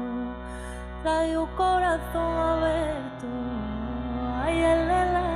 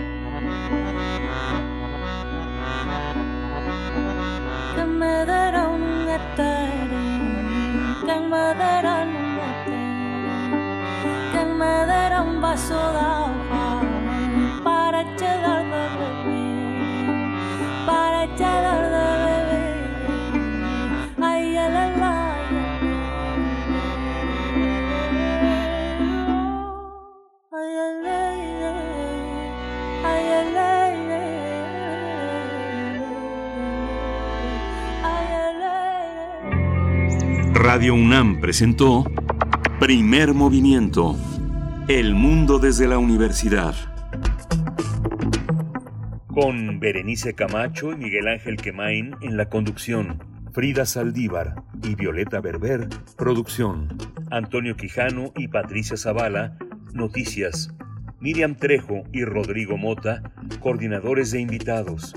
Tamara Quirós, Redes sociales. Arturo González y Socorro Montes, Operación Técnica. Locución, Tessa Uribe y Juan Stack.